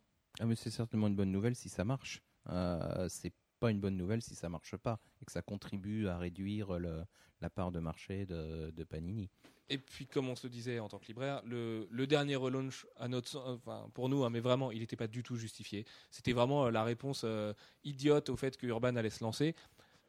Commercialement, on ne connaît pas la réussite et les chiffres officiels, donc on ne peut pas vous en parler, mais là, le relaunch Marvel Now, c'est vrai que pour beaucoup de gens, c'est abusé, parce que c'est moche. dans- déjà que le kiosque, c'est pas très beau, mais là, ça devient encore plus moche dans une librairie, on comprend plus, on est perdu, machin. Et mais puis, ça va il être- est obligatoire. C'est Marvel Now, c'est la réponse de Marvel euh, au New 52 d'ici. Alors, en moins important, parce qu'il y, a- il y a encore quasiment toute la continuité qui existe, mais c'est obligé pour Panini de suivre les numéros 1 de Marvel Now. Ouais. En sachant malgré tout que ça pose d'autres problèmes puisque ben, les Marvel Now, euh, ils se répartissent, s'étalent sur 5 mois. Donc, euh, euh, comment faire en sorte de, de suivre éditorialement avec des numéros 1 alors que. Bah, euh, là, c'est impossible. voilà. Là, on sait que, par exemple, X-Men va avoir une New X-Men euh, deux numéros au début et euh, Uncanny X-Men plusieurs mois plus tard. Euh, de toute façon, c'est pas possible de faire autrement. Il y a- une suite logique et euh, il y a euh, cinq mois d'écart, ce qui correspond à six numéros d'écart en, en, en VO euh, entre les deux publications. Est-ce que c'est pas un problème que, que Panini a inventé? Quand, à l'époque de Semic, on avait Strange, Titan, Special Strange, Nova, et le contenu changeait et tout ça. Mais tu avais toujours les mêmes magazines, et donc on a pu arriver au numéro 300 et quelques. Est-ce qu'on n'aurait pas pu faire euh, euh, magazine A, magazine B, magazine C, et puis et faire évoluer le contenu, et pas avoir à se taper un relaunch tous les 9 mois du coup? Euh, C'est possible. Après, c'est ce que fait Urban un petit peu avec Batman, qui a changé très brièvement pour Night of the Owl. Euh, je crois il que ça va encore changer un peu, hein, oui, tout Euh, simplement parce genre qu'il y a à- le crossover. Ils ont chuté Batgirl, ils ont récupéré Inc, où ils, vont- où ils ont eu Et- Nightwing, et ils vont récupérer Batgirl plus Et tard The Dark en en Knight, mettant deux. ils ont mis The Dark Knight aussi. Puis ils ont mis la New Hall. Mais ça, c'est un truc que les lecteurs n'aiment pas non plus. Et quand, on- quand ils ont vu que Batgirl avait sauté du magazine pendant un mois, ça, les- enfin, Ça a été scandaleux euh, chez avis, Urban. être Ils se sont pris, euh, ils sont bon. pris, enfin le- leur community manager a, a dû pleurer. Euh, mais oui, c'est une solution. Mais il n'y a pas de solution parfaite. C'est ça le problème. Et, et Panini a tellement de lecteurs qu'il n'y a jamais de, de solution parfaite pour tout le monde et qu'on entend toujours les gens râler. Bah, il y a- ça, c'est un, gros problème. Il y a toujours le problème du crossover qui vient euh, poser des problèmes en cours de route, euh, genre euh, le. Euh, ah, c'était quoi euh, Le New Mutants euh, Journey into Mystery Ah, Exiled, Exiled. Exiled, qui était dans Thor, qui passait dans X-Men, qui repassait dans Thor et qui repassait dans X-Men. Ça, c'est le boulot aussi d'un éditeur de, de faire un choix entre euh, est-ce que je vais forcer mes, mes lecteurs et donc mes clients à acheter plusieurs magazines et je vais euh, appuyer sur la Bah. cash machine ou est-ce que je vais leur simplifier la vie en le mettant dans un seul magazine et en leur faisant un cadeau? Et là-dessus, alors là, on pourrait attaquer Panini parce qu'ils ont choisi l'option qui paraît la plus. Voilà, mais. euh, les- Mais c'est la, c'est la logique cr- cross-marketing des, des crossovers américains, là, par contre. Tout à fait. Euh, mais là où Panini marque plein de points, et Manu le soulignait avant le podcast, c'est le fait de publier des sagas complètes. Ça, c'est mortel, quoi. Quand on, tiens, Matt, j'entends que tu dis ouais. Euh, quand on a, par exemple, les Captain America and Bucky dans un Captain America hors série, euh, c'est ça, c'est dans Captain America hors série. Oui, c'est Captain America Euh, série, oui. et qu- et qu'on a tout d'un coup, bah ça c'est mortel parce que je veux dire, ou Spider-Man, mais parce que là c'est la quintessence de l'exemple de, de bonne valeur, même si bon, euh, son chemin était un petit peu tumultueux. Euh, ce genre de truc, c'est génial et pour le budget. Et tout à l'heure, euh, on a un lycéen Manu sur Twitter euh, dont j'ai perdu le nom, qui se plaignait que Panini Comics était trop cher. Euh, C'est Pierre. c'est Pierre. Euh, bah voilà, là par exemple pour quelqu'un comme Pierre qui, on le comprend, a pas forcément euh, beaucoup de moyens pour acheter la librairie, il se, fait, il se tape une saga complète de qualité, dessinée par Frank Avila, scénarisée par Ed Brubaker et Cullen Bunn, un truc qui pourrait sortir en hardcover, en VO, et être un, une vraie, un vrai bijou d'étagère. quoi. Ouais, souvent, c'est des séries qui sont pas dans les, dans les magazines réguliers, c'est des séries annexes, euh, X Factor, New Mutants, euh, tout ça, qui sont des séries de qualité que, que Panini tient à publier et qui vont être publiées par arc du coup. Et on Par a, exemple on a 5 à 6 numéros pour en général euh, 4,60€ ou 5,40€, quelque chose comme ça. J'aime beaucoup le magazine Marvel Saga, euh, qui fait beaucoup ça, qui avait, publié, qui avait commencé avec du Punisher, il me semble, euh, il y a quelques années. En fait, qui avait publié plein de trucs en rapport avec l'univers Marvel en général. Alors, à un moment, c'était Marvel Universe qui leur servait de ça par rapport à son nom, mais en fait, Marvel Universe est devenu vraiment le terrain du cosmique. Et d'ailleurs, c'est peut-être la revue kiosque la mieux gérée de Panini Comics depuis longtemps. Euh, le, Marvel Saga, là, c'était l'année dernière, c'était Alfro qui avait publié le Escape from the Negative Zone, il me semble, les, les différents annuals, où on retrouvait euh, Steve Rogers qui était, qui était en super C'est dans soldier un saga ou dans un univers hors série Ben, je sais plus, écoute. Mais toujours est-il que les, les trois annuals qui mélangeaient X-Men, euh, Hope Summers et Captain America s'étaient retrouvés dans un seul et même magazine, chose qui euh, nous coûtait un, un peine plus de 5 euros en français et qui valait 30 euros en hardcover en, en VO. Donc euh, là-dessus, il y a un vrai beau boulot de la part de Panini. Oui, et puis en plus c'était pas mal, c'était sympa. Et voilà, c'est- bien aussi de, de, de regrouper des sagas complètes comme ça, facile à lire, rapide. Tu dis c'est pas mal, c'est sympa. Juste un petit point, on a quelqu'un sur un lecteur qui nous a dit ce soir sur Facebook, Panini a publié des trucs de mauvaise qualité. Oui, mais ça, par contre, ils, ils font ce qu'on appelle du publishing. Ils, ils prennent des trucs en VO, ils les traduisent, ils les publient. Ils font pas de l'editing, ils sont pas auprès des artistes en train de leur dire non mais ça c'est pas terrible, machin, tout ça. Donc ils sont vraiment tributaires de la qualité euh, bah, que Marvel leur envoie et là ils y peuvent vraiment rien. Même si encore le, le choix de tout publier n'est pas forcément. Et il y a, il y a un, un contre-coup à ça, c'est que, et, Matt le disait tout à l'heure, il y a une multiplication des collections et une incohérence sur certaines publications qui est assez insupportable. C'est-à-dire que X Factor, ils sont partis pour le publier tout le temps dans X-Men ou peut-être X-Men Universe hors série ou je sais plus.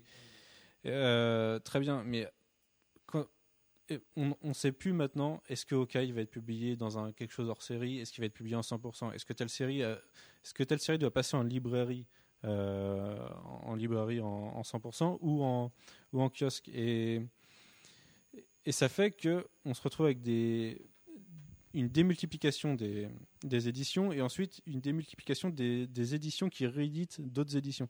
On a, vu cette année, on a eu, Marvel Gold, Marvel Select qui republie chacun des Marvel Deluxe, Marvel Best of. Euh, on a eu une publication qui était censée republier à la fois des 100% et à la fois des kiosques, euh, même si elle a été annulée au final parce que justement les gens se sont plaints. Il y a, les, les lecteurs en ont un peu marre de ça, de pas savoir, dans, pas- toujours pour une cohérence de librairie, de pas savoir comment leur série va être publiée et si elle va le rester comme ça. On le, enfin, Daredevil par exemple, qui, dont le dernier tome va sortir en août, euh, le dernier tome de Bendis, euh, En deluxe. hein. voilà, va sortir en deluxe en août. Au début, il était en 100%. Mais justement, il a déjà été publié et les lecteurs qui veulent le trouver peuvent le trouver. Euh, preuve en est qu'il y a plein de numéros dans. Alors ça compile euh, Daredevil 100% 9, 10, 11, 12, 13. Du coup, il y en a encore là-dedans qui ont été réédités depuis et qui sont encore dispo. Je, je regardais sur Amazon pour un client aujourd'hui. Alors certes, il y en a qui sont à 160 euros aujourd'hui, mais tu en as aussi qui sont dispo. euh, voilà, tu, tu- tu le commandes là aujourd'hui, ton tome 10 de Daredevil, il arrive chez toi demain par la 10, poste. 11, 12, t'as intérêt à avoir de la thune, hein, parce qu'ils cotent, ils sont à 60, 70 Oui, mais euros. euh. de la thune ou d'être malin. Parce qu'aujourd'hui, t'achètes. Enfin, vraiment, hein, n'achetez pas de la VF 100% à 120 euros sur Amazon. C'est pas une cote, encore une fois. C'est euh, les deux trois abrutis qui veulent spéculer qui ont décidé que ça vaudrait 100 120 euros, mais sur la base de rien. Il n'y a pas de code VF comme ça aujourd'hui. Euh, Forcez-vous, apprenez l'anglais, faites de la VO, mais vous faites pas avoir, s'il vous plaît. Et soutenez pas ces gens-là. Nous, on les voit en boutique. euh, C'est des gens qui viennent parce qu'ils savent que tel truc va être épuisé, parce qu'ils ont leurs infos chez les éditeurs. Ils achètent en masse et puis comme ça, ils revendent 40 ou 50 euros. Mais ne faites pas ça. Vous soutenez un marché bien plus dégueulasse que ce que vous pouvez penser. Il y, a, un argument que tu dis et avec lequel je suis pas d'accord. Tu dis que, sauf qu'ils ont déjà été publiés. Les, par- en l'occurrence, c'est de Lux de Bendis, ils ont été publiés en 100%. Sauf que, on va te dire, on republie pas en 100% parce qu'ils ont été publiés en Deluxe. Donc, tu vois, tu vas commencer, tu vas prendre en Deluxe. Mais la suite, la suite par Breaker, tu l'auras jamais en Deluxe. Parce que le public n'a pas répondu présent, parce qu'ils ont perdu de l'argent. J'ai envoyé un mail à Jérémy ce matin à ce propos. Ils ont perdu de l'argent. Et quand tu es entrepreneur, si tu perds de l'argent, bah, tu es désolé. Et ils l'ont fait plusieurs fois de s'excuser. Alors, certes, leur community management a été un peu maladroit et c'est beaucoup mieux maintenant. Mais ils sont excusés, ils sont expliqués pendant des années. Enfin, il y a eu beaucoup de mutisme aussi et c'est un peu le problème. Mais ils ont dit à partir du moment où on perd de l'argent, on peut pas, pour vos beaux yeux, faire le Daredevil. Et là, ce sont les mots de Jérémy qui me disait ça ce matin dans le mail. Ils le font parce que les gens leur demandent et que le Panini 2013, c'est aussi d'écouter les lecteurs et de faire un peu plus de cadeaux. Et euh, bon, là, j'ai l'air d'un bisounours qui adore Panini, et vous savez très bien que j'ai beaucoup de choses à leur reprocher aussi, mais ça, par exemple, c'est courageux de republier Daredevil de tome 4, de Bah, finir ouais. Brubaker, euh, Bendis et, euh, et Malif, c'est courageux. Par contre, à part s'il y a un, un soulèvement populaire incroyable, et d'ailleurs les Daredevil 1, 2, 3 sont encore dispo en, en librairie, hein, sachez-le, euh, et que Daredevil volume 4 vend très bien et s'épuise très vite, peut-être qu'ils considéreront de faire Brubaker et Michael Lark derrière, qui a un arc aussi très long. Mais sinon, on ne l'aura jamais. Et le 4, c'est vraiment un cadeau où on nous dit bon, tenez, ponctuez votre, votre librairie, vous avez vos 4 volumes, tout Bendis Malif, c'est fini, et puis c'est comme ça. Par contre, qui se loupe pas sur la tranche et qui nous change pas la typo en cours de route, même si c'est des, des parutions qui ont 3 ou 4 ans maintenant.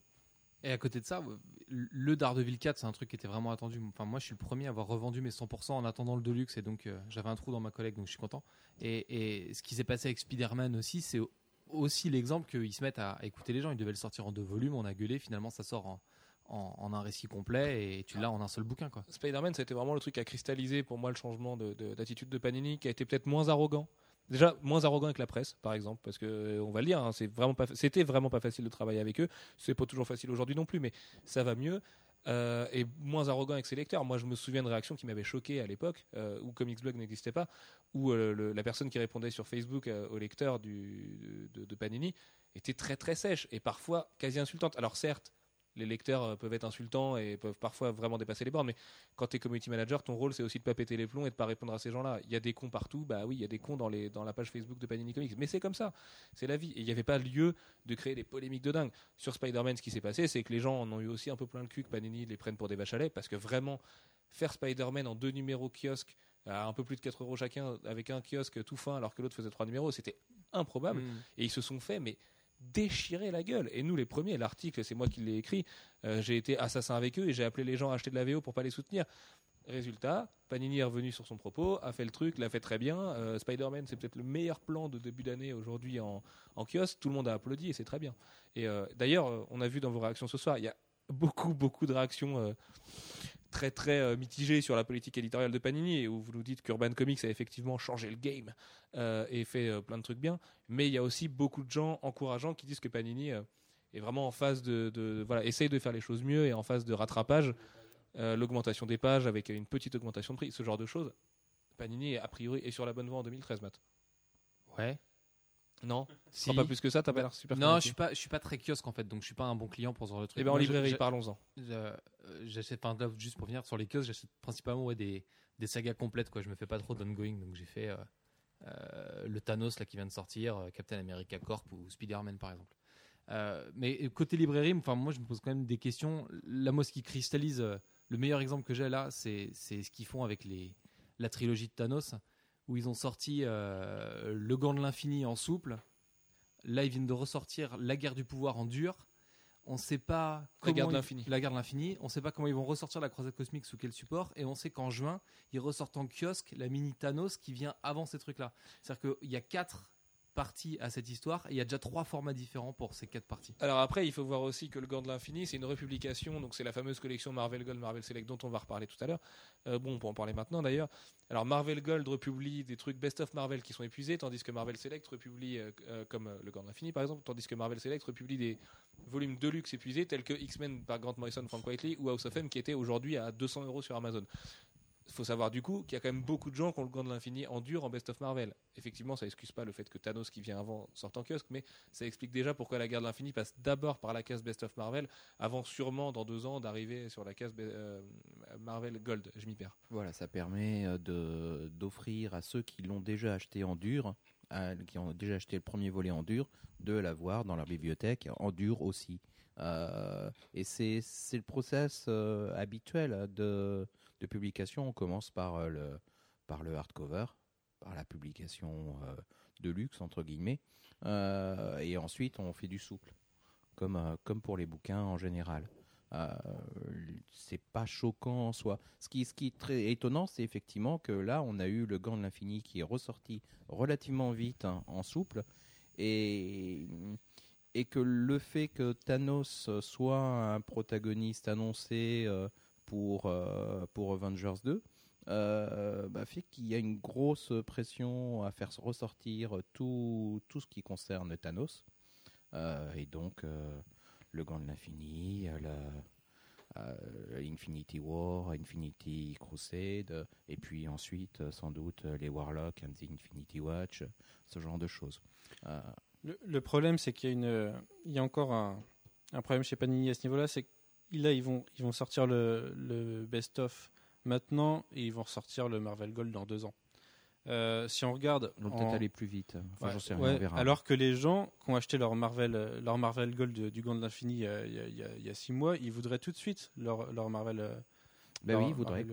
Et si tu regardes la VO, as, chez DC, tu as la, la publication en single, après tu as le hardcover, enfin chez DC Marvel, tu as le hardcover une fois que l'arc est fini, et six mois après tu as le TP. Même si euh, y a même les, hardcovers qui vont disparaître on aura le TP plus vite. Euh, chez Urban, on a les kiosques et en parallèle, on a les hardcovers sur la série. Et, on n'a pas le même délai d'attente. Là, on a, disons que si tu as commencé un truc dans une collection, il faut que tu attendes le rythme de la collection. Et on, a eu on avait le problème tout à l'heure, je parlais d'Ultimate Spider-Man par exemple, qui doit être à son volume 6 en Deluxe en VF, euh, qui correspond aux épisodes, ça doit aller jusqu'au 70, alors que si on comprend toute la continuité Ultimate Spider-Man, euh, en VO, ça doit faire 180 épisodes. Ils sont même pas à la moitié après 12 ans de publication. Parce que le budget des, des acheteurs est pas extensible euh, sur les à 28,40€ pièces, euh, les Ultimate Spider-Man plus Ultimate X-Men plus tout ça. Donc la première ère euh, de l'univers Ultimate, ça coûte très très très très cher et Panini a peur de se lancer et d'essayer de saigner les gens et qu'au bout d'un moment ce soit stop et que la vanne se coupe et que effectivement ils aient euh, 5000 Ultimate Spider-Man qui leur coûtent très cher en fab euh, sur les bras. C'est oh, aussi parce que ils ont un, un éventuel problème de republication. Euh, parce, parce que vendre, en le, vendre le numéro 7 alors que euh, qu'on sait que le 3 ou le 4 euh, sont épuisés, euh, bah, ça va forcément couper euh, l'envie de nouveaux entrants pour prendre le 7. Et bien justement, c'est ce que nous disait Cisco tout à l'heure sur Twitter. Euh, lui, sa première demande, c'est vraiment que Panini fasse un effort sur la disponibilité des numéros. Et là où Urban euh, donne montre le bon exemple, c'est que dès qu'un produit est épuisé sur Urban, il est tout de suite en refabrication. Alors oui, ça coûte cher de réimprimer. Euh, oui, ça fait chier de réimprimer un titre, mais c'est utile. Et, euh, Panini le fait un petit peu plus là. On a un petit peu plus de trucs qui vont reparaître, ou les X- X-Force X plus Violence par exemple. Bon alors, certes, Gabriele Delotto était invité à Angoulême, mais c'est un premier pas. Mais surtout, le truc qu'il faut pas croire, c'est que c'est compliqué de, de- de refaire un bouquin. C'est chiant, parce qu'il faut refaire un vieux bouquin alors qu'on a des nouveautés à mettre euh, sur les étals et tout, mais c'est pas compliqué. C'est Ça reste un PDF qu'on envoie à un imprimeur qui nous l'envoie, qui nous renvoie des cartons, point final. Alors après, il y a la distri, il y a plein de trucs qui rentrent en, cause là-dedans, mais Panini pourrait le faire. Et pour moi, c'est là déjà, si Panini assurait euh, euh, l'approvisionnement constant de son catalogue en librairie, bah, les choses iraient déjà beaucoup mieux et les gens seraient effectivement rechigneraient moins à se payer un Deluxe, euh, sachant que tout est dispo avant ou est hypothétiquement dispo. Matt. T'es en fan ou en libraire quand tu dis ça? Parce que pour les fans, c'est chiant de, de prendre un volume 5 et de jamais trouver le volume 1 et 2, mais est-ce- pour un libraire, est-ce que c'est pas intéressant justement que le stock soit limité? Euh, non, parce que bah, ça, ça dépend de Ah, la non, politique non. du libraire. Moi, je prends Jeff qui est libraire, mais qui est plus collectionneur dans sa tête que libraire. Il voudrait tout avoir. Tu vois, il Moi, veut. si je pouvais tout avoir, j'aurais tout, Voilà. euh, sans, sans problème. Euh, D'abord parce que tu peux pas de, tu peux pas dire aux gens de commencer euh, quelque chose si- s'il n'y a pas la suite ou s'il y a un trou au milieu. Euh, un exemple Si, tu peux le faire. euh, Toi, tu peux le fais faire. pas, mais tu peux le faire. Mais tu as plein de librairies qui sont peut-être plus généralistes. Ils ont un système de roulement. Une fois qu'ils l'ont pu, ils disent aux clients avec à peine un sourire Bah non, je l'ai pu. Mais de toute façon, je te le recommanderai pas. Enfin, pour moi, c'est pas intéressant de te le recommander, machin. Toi, tu es déjà dans une autre démarche. Tu pas un libraire atypique. Tu es un libraire un peu atypique. Quoi. Oui, mais euh, ça n'empêche pas que, par exemple, l'une des raisons pour lesquelles Panini a peu vendu euh, ses, ses Sandman, c'est parce qu'il y avait un trou au milieu. Et, euh, Les Preacher aussi. Et Preacher pareil. Euh, et que du coup, euh, ben, ils ont commencé par. Ils ont publié la fin, et après ils ont publié le début, et puis après il y avait un truc au milieu qui faisait que ben, ceux qui avaient pris le début, ils n'allaient pas prendre les derniers. Et ceux qui étaient sur la fin, ben, ils attendaient d'avoir les, les, les autres pour pouvoir recommencer. Euh, c'est très bizarre comme, euh, comme situation. On se retrouve avec euh, une collection qui n'est pas complète.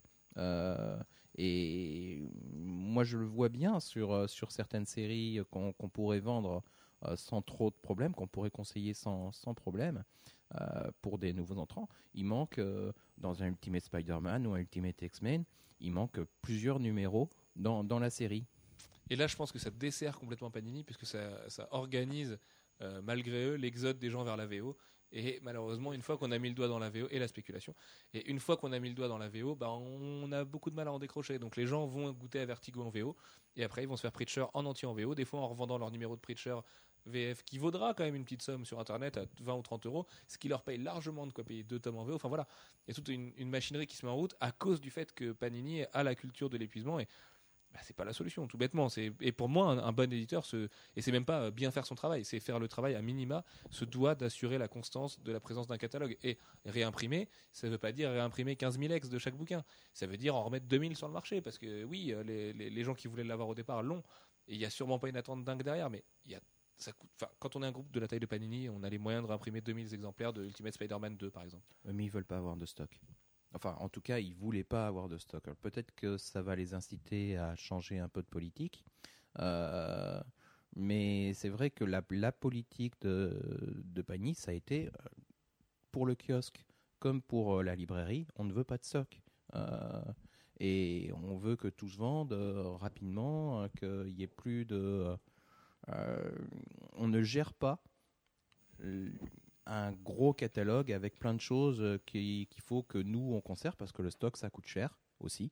Euh, ça coûte cher parce qu'on on l'avance.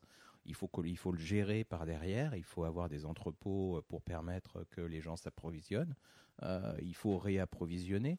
Euh, c'est lourd et ça coûte des sous. Il y a une politique très, très financière chez, chez Panini qui, qui prévaut enfin qui prévalait. J'espère que euh, ça fera partie des, pistes d'amélioration euh, qui feront que, euh, ben, au lieu de, de ne pas arriver à vendre un Ultimate Spider-Man 7 parce qu'il n'y a que ceux qui ont le 1, 2, 3, 4, 5, 6 euh, qui achèteront le 7, euh, on pourra en vendre parce qu'ils auront réédité le 3, le 4, par exemple. C'est marrant parce que sur Twitter, on a Oulabette et euh, Cyborg Wolf qui nous disent tous les deux à quelques minutes d'intervalle que Panini pour eux est opportuniste.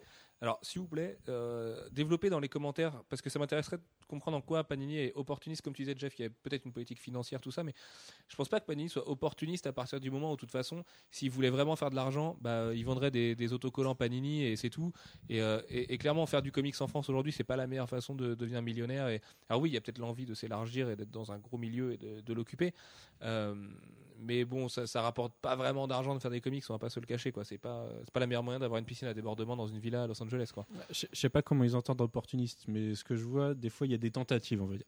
Euh, on l'a vu avec euh, Ultimate Volume 2 qui a été euh, publié en 2 Marvel Deluxe. Et ils ont tenté de faire pareil avec Spider-Man. Ils se sont dit, tiens, ça, ça marche bien, ça va se vendre, donc on va le publier en deux. Euh, là, ça a gueulé pour Spider-Man.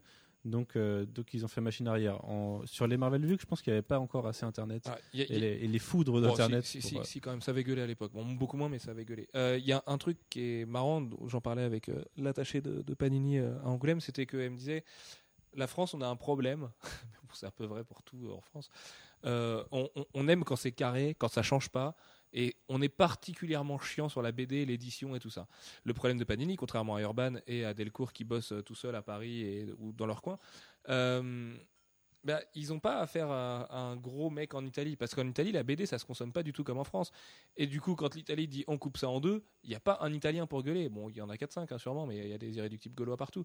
Euh, en France, évidemment que ça gueule partout. Sauf que Panini, France est tributaire de Panini Italie. Et donc doit a priori appliquer les mêmes décisions euh, et pas rentrer en conflit pour euh, finalement livrer un Spider-Man comme on a eu en France là.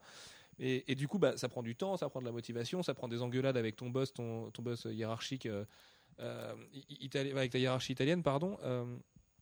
tout ça, c'est compliqué et puis c'est épuisant. Je pense que Panini aujourd'hui est vachement, vachement, vachement victime du fait que bah, le- le- la- les têtes pensantes sont en Italie et les gens qui pensent pensent pour un public italien, un public qui consomme sa BD comme euh, pff, voilà, c'est un, un petit loisir, pas comme les collectionneurs que sont, comme les collectionneurs et les passionnés que sont les lecteurs français.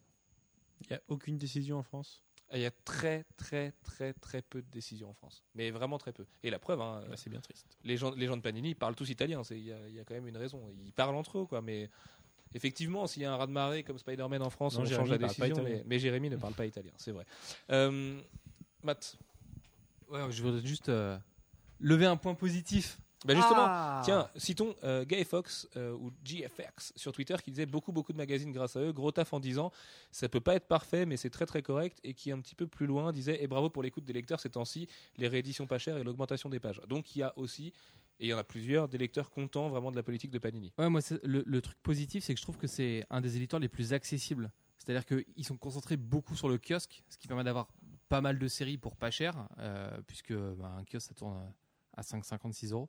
Euh, et donc ça, permet de toucher beaucoup de séries, alors que normalement 6 épisodes sur un relié, bah, tu les touches à 15, donc c'est le triple. Et puis les rééditions, euh, les rééditions de rééditions et de rééditions permettent de sortir des, des trucs dans des formats à 16 euros, donc les, les New X-Men de Grant Morrison, les, les, les Thanos là dont on parlait en format souple et tout ça. Ça permet quand même de toucher pas mal de trucs. Euh, Enfin voilà, si j'avais dû me mettre aux comics euh, euh, quand j'étais au lycée et que j'avais, je sais pas, 100 balles d'argent de poche, n'importe quoi, je pouvais pas suivre, je pouvais pas m'acheter un livre quoi. Donc évidemment, on achète beaucoup de volumes pour lire plein de trucs et c'est après qu'on qu'on se spécialise et c'est quand quand on devient vieux comme nous que qu'on casse les couilles sur le format et sur et sur le fait que les tranches soient pas pareilles quoi. D'ailleurs, d'ailleurs, pensons juste à une chose, c'est que 6 épisodes, c'est ouais, 5,50. Ça peut être ça, 5,50 dans un hors-série, ça peut être euh, 15 euros en librairie, mais pensez que nous, quand on les achète en VO, 6 épisodes, c'est soit 18, de- 18 dollars à 3 x 6, soit 4 x 6, 24. Quoi. Et euh, si on prend un Deluxe, euh, euh, on- ouais, on tape les 20 dollars le Deluxe en général, euh, facilement. Un Deluxe, c'est plutôt 25, euh, voire. Ouais, voire maintenant, c'est 30, 25, 35, euh, quand ils Ah avaient ouais, ouais. sorti le Old Man Logan, qui était à il était 45 30. dollars, euh, Voilà. putain, les tarés quoi. Siege et Old Man Logan, c'était les pires quenelles que Marvel a mis. Et franchement, oui, en France, on est très très bon marché très sur les comics. marketing comme, euh, comme prix. Ils sont, ils sont aussi capables de euh, sortir un truc euh, euh, à 35 dollars avec euh, euh, 18 épisodes dedans. Euh, c'est, ça arrive aussi. Le prix aux États-Unis est vraiment très marketing. Allez messieurs, enchaînons sur le dernier, euh, la dernière euh, parcelle, ce n'est du tout, de ce podcast. Euh, on va essayer de trouver les points d'amélioration de Panini Comics, de leur donner les axes qui nous semblent intéressants à travailler, à creuser au moins. Et on va commencer avec le commentaire sur Twitter de Dead Kant qui nous dit le programme est plutôt pas mal, mais il faut qu'il s'améliore en librairie. Pour ça, est-ce qu'il n'y a pas une solution toute bête? C'est effectivement repomper Urban Comics, mais faire de la double publication, euh, c'est-à-dire publier à la fois en kiosque, euh, comme avec on va prendre un exemple concret. Aujourd'hui, vous, vous achetez Batman Saga 1, le même mois, vous avez Batman La Cour des Hiboux en, librairie. Dans Batman Saga 1, vous avez la série de Batman de Scott Snyder et Greg Capullo, et c'est elle euh, le, moteur de tout ça. Il y a le même exemple pour DC Saga et Justice League, c'est exactement la même chose. Ou pour Green Lantern et Green Lantern Saga. Quand, si vous n'avez pas beaucoup d'argent, vous êtes lycéen, tout ça, vous avez votre Batman Saga, effectivement, c'est un peu chiant d'attendre tous les mois. Mais vous avez tous vos épisodes avec d'autres séries en plus à moins cher. Si en revanche vous avez un petit peu plus de moyens et l'envie, Vous achetez Batman tome 1, La Cour des Hiboux, vous prenez 6 numéros de Snyder et Capullo, vous en prenez plein la tête, vous trouvez ça génial.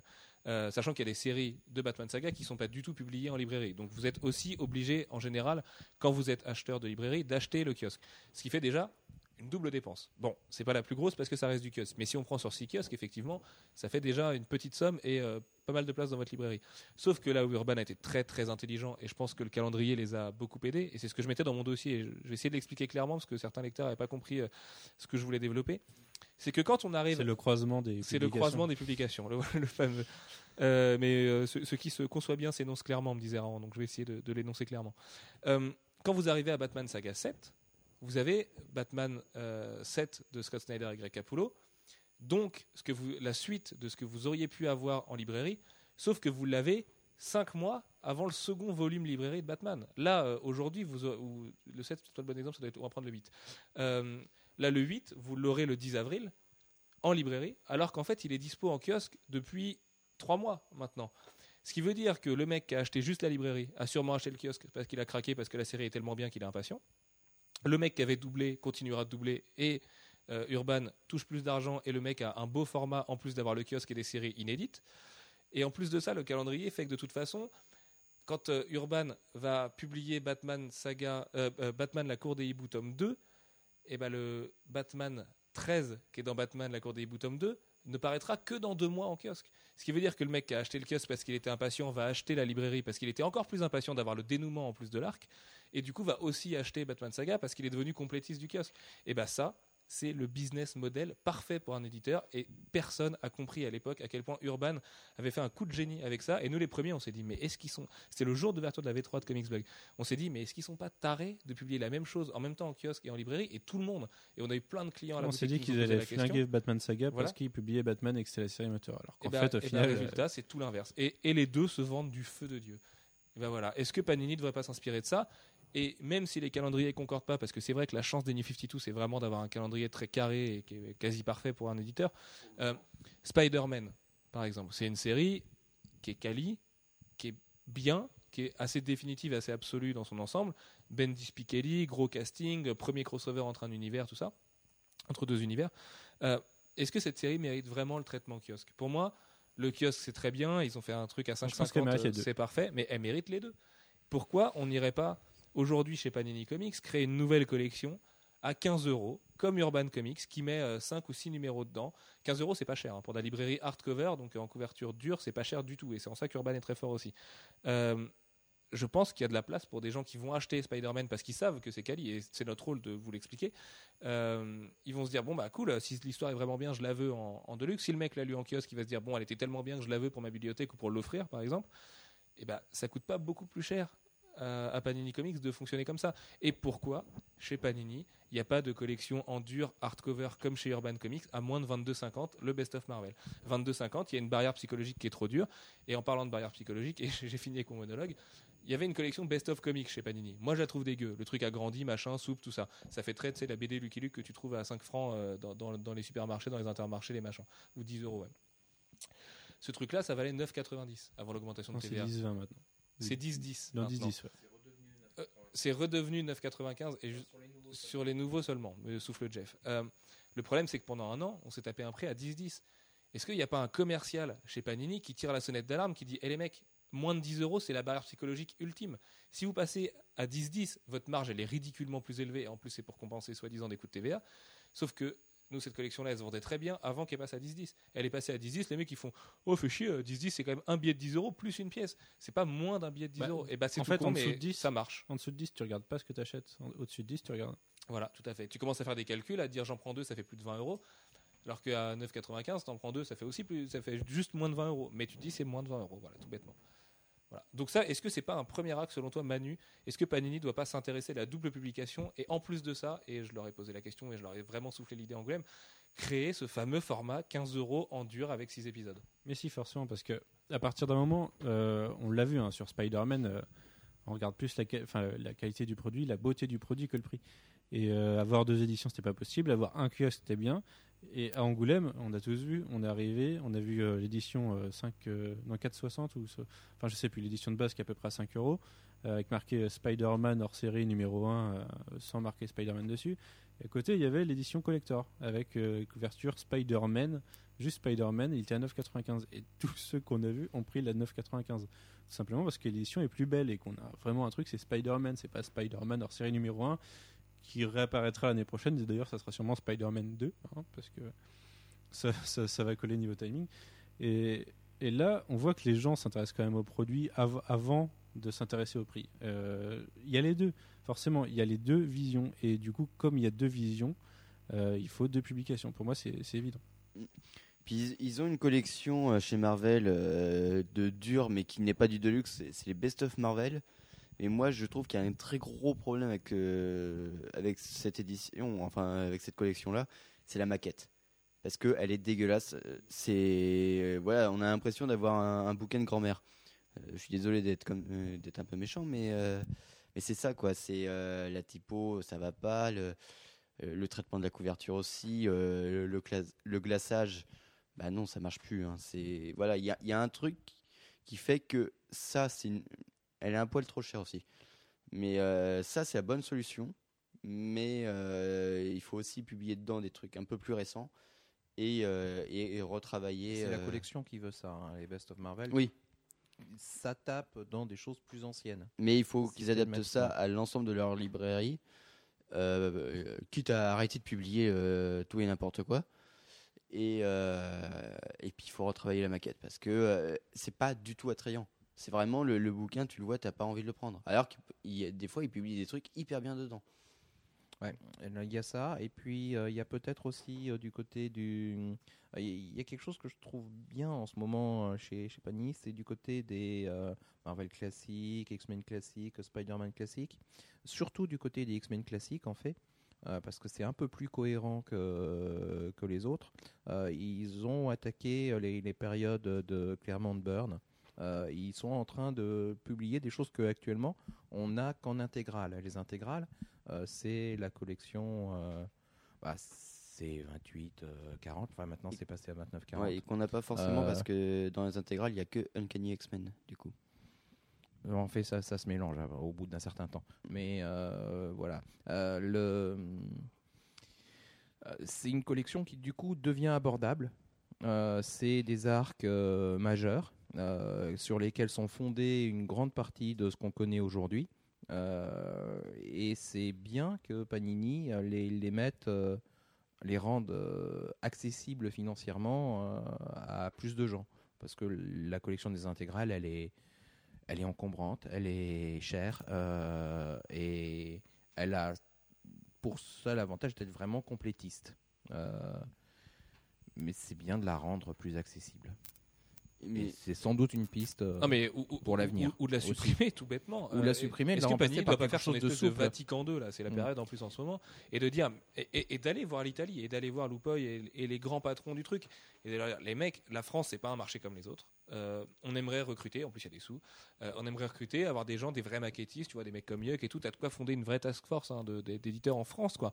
Et, d'aller discuter. J'ai l'impression qu'il y a aussi cette espèce de, gêne de se dire mais non, on va pas leur emmerder les Italiens parce que c'est quand même eux qui possèdent la licence. Enfin, tu vois, c'est un peu compliqué. Et je comprends que les gens de chez Panini tiennent à leur job. hein, c'est hyper vital en temps de crise. Mais est-ce que Panini doit pas juste se remettre vraiment en question et, euh, et garder son nom de Panini Comics et de se dire ben voilà, il y a Urban qui fait le taf.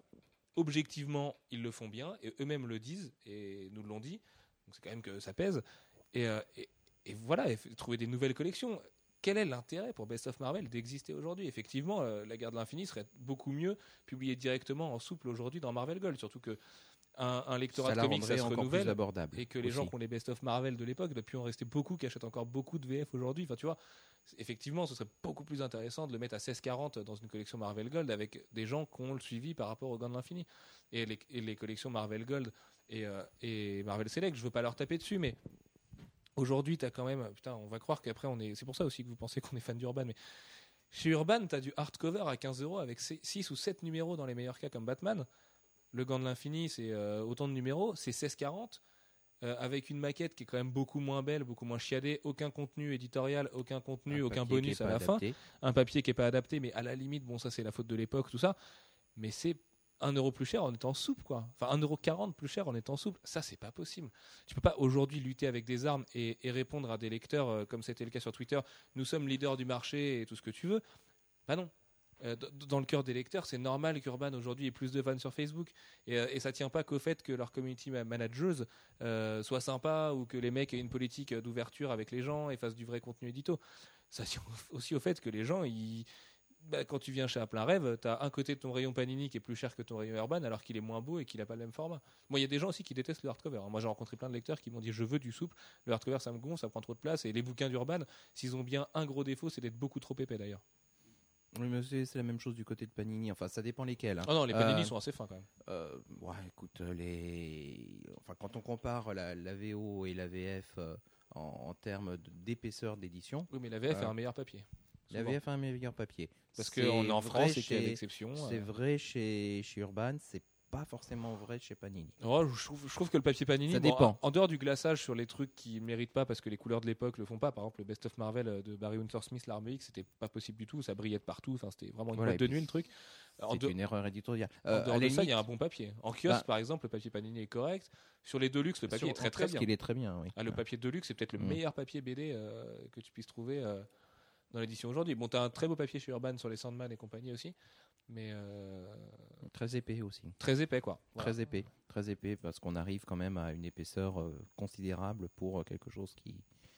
Et un Ouais. papier épais ne coûte pas beaucoup plus cher, de la même façon que le papier coûte beaucoup moins cher qu'il y a des années. Donc quand on vous dit que réimprimer c'est parce que le papier et l'encre ça coûte cher, c'est faux. C'est un marché qui est en train de décliner et l'encre et le papier n'ont jamais coûté aussi peu cher. Donc euh, voilà, ça c'est des arguments qui ne valent pas un sou.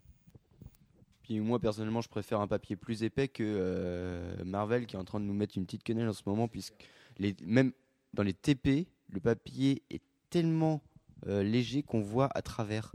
Et euh, Mais même sur un single l'autre jour. hein. Enfin, je- ouais, sur les bah, alors sur les singles, ça fait quelques mois, mais sur les TP, on commence à avoir ça. Et euh, c'est hyper inquiétant parce que du coup, les prix comment, continuent à augmenter, mais le papier est vraiment dégueulasse. Donc, et personne réagit. Et je sais pas si les Américains, rapport à l'édition, c'est pas pareil. Bah, Ouais, voilà, c'est c'est oui, c'est pas le même attachement. C'est plus de la consommation. euh, tant pis, ça coûte toujours 4 dollars. Ils ont leur contenu. Le, si c'est si c'est moins beau, c'est pas grave. On va s'attaquer pour finir à un format qui moi me gonfle, mais à un point, on en a assez parlé tout à l'heure, le 100% Marvel. Quelle est la plus-value du 100% Marvel aujourd'hui? Pourquoi, pourquoi ça existe Tout simplement. Et depuis qu'Urban est, est arrivé et que Delcourt fait aussi des gros efforts d'édition, on voit sur Chimichanga, sur Rocketeer avec des Dutch jackets, des jaquettes différentes, une maquette un peu, euh, un peu différente.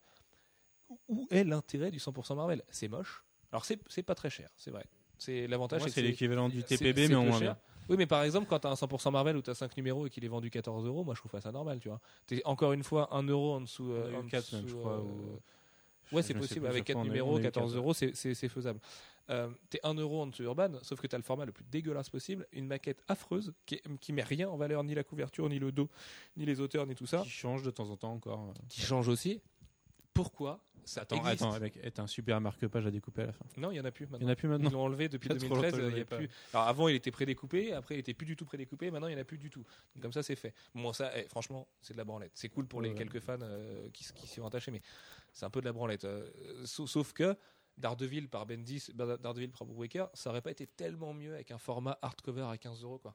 Ce serait beau aujourd'hui dans une librairie. Moi, j'aurais pas racheté toute la VO derrière parce que euh, j'avais honte de ma VF. Mais totalement, mais moi les, les 100% ça m'a toujours un peu dégoûté. Et, et forcément les Deluxe ça coûte plus cher, mais euh, pas beaucoup quoi. Il y a moyen de faire des beaux Deluxe, on en parle depuis tout à l'heure, il y a moyen de faire des Deluxe bien pas trop trop trop cher. Et d'ailleurs, si on veut complimenter Panini, les Deluxe Panini enterrent un milliard de fois les Deluxe d'Urban. Déjà parce qu'il y a une Dust Jacket et que malgré ce que peuvent penser les gens d'Urban, euh, la Dust Jacket c'est efficace, vraiment, comme sur les mangas, le truc que vous pouvez enlever là-dessus. Euh, et puis euh, c'est plus fin, c'est plus beau à ranger. Il y a une... Quand les tranches sont réussies, c'est vraiment carrément plus classe. Aujourd'hui, l'intégrale de Sandman, si en plus on rajoute la nouvelle série de Gaiman et J.H. Williams, ça prend exactement l'épaisseur d'une Billy, d'une étagère Billy. On l'a fait en mettant 8 Sandman numéro 1 à la boutique. Sur la Billy classique, là, que tout le monde a pour ranger ses comics, j'imagine, ça prend toute une étagère. Et c'est énorme. Tu peux pas avoir une étagère juste consacrée à Sandman. Tu mets la VO, ça te prend un tiers d'étagère. Ça, c'est quand même un gros problème. Et Panini n'a pas ce problème-là et fait les choses mieux de ce côté-là. Bon, allez, Matt, 100%. M- Moi, j'aime, j'aime ce format en fait. J'étais content de le voir arriver euh, quand quand ça a commencé. C'était les Semic Book.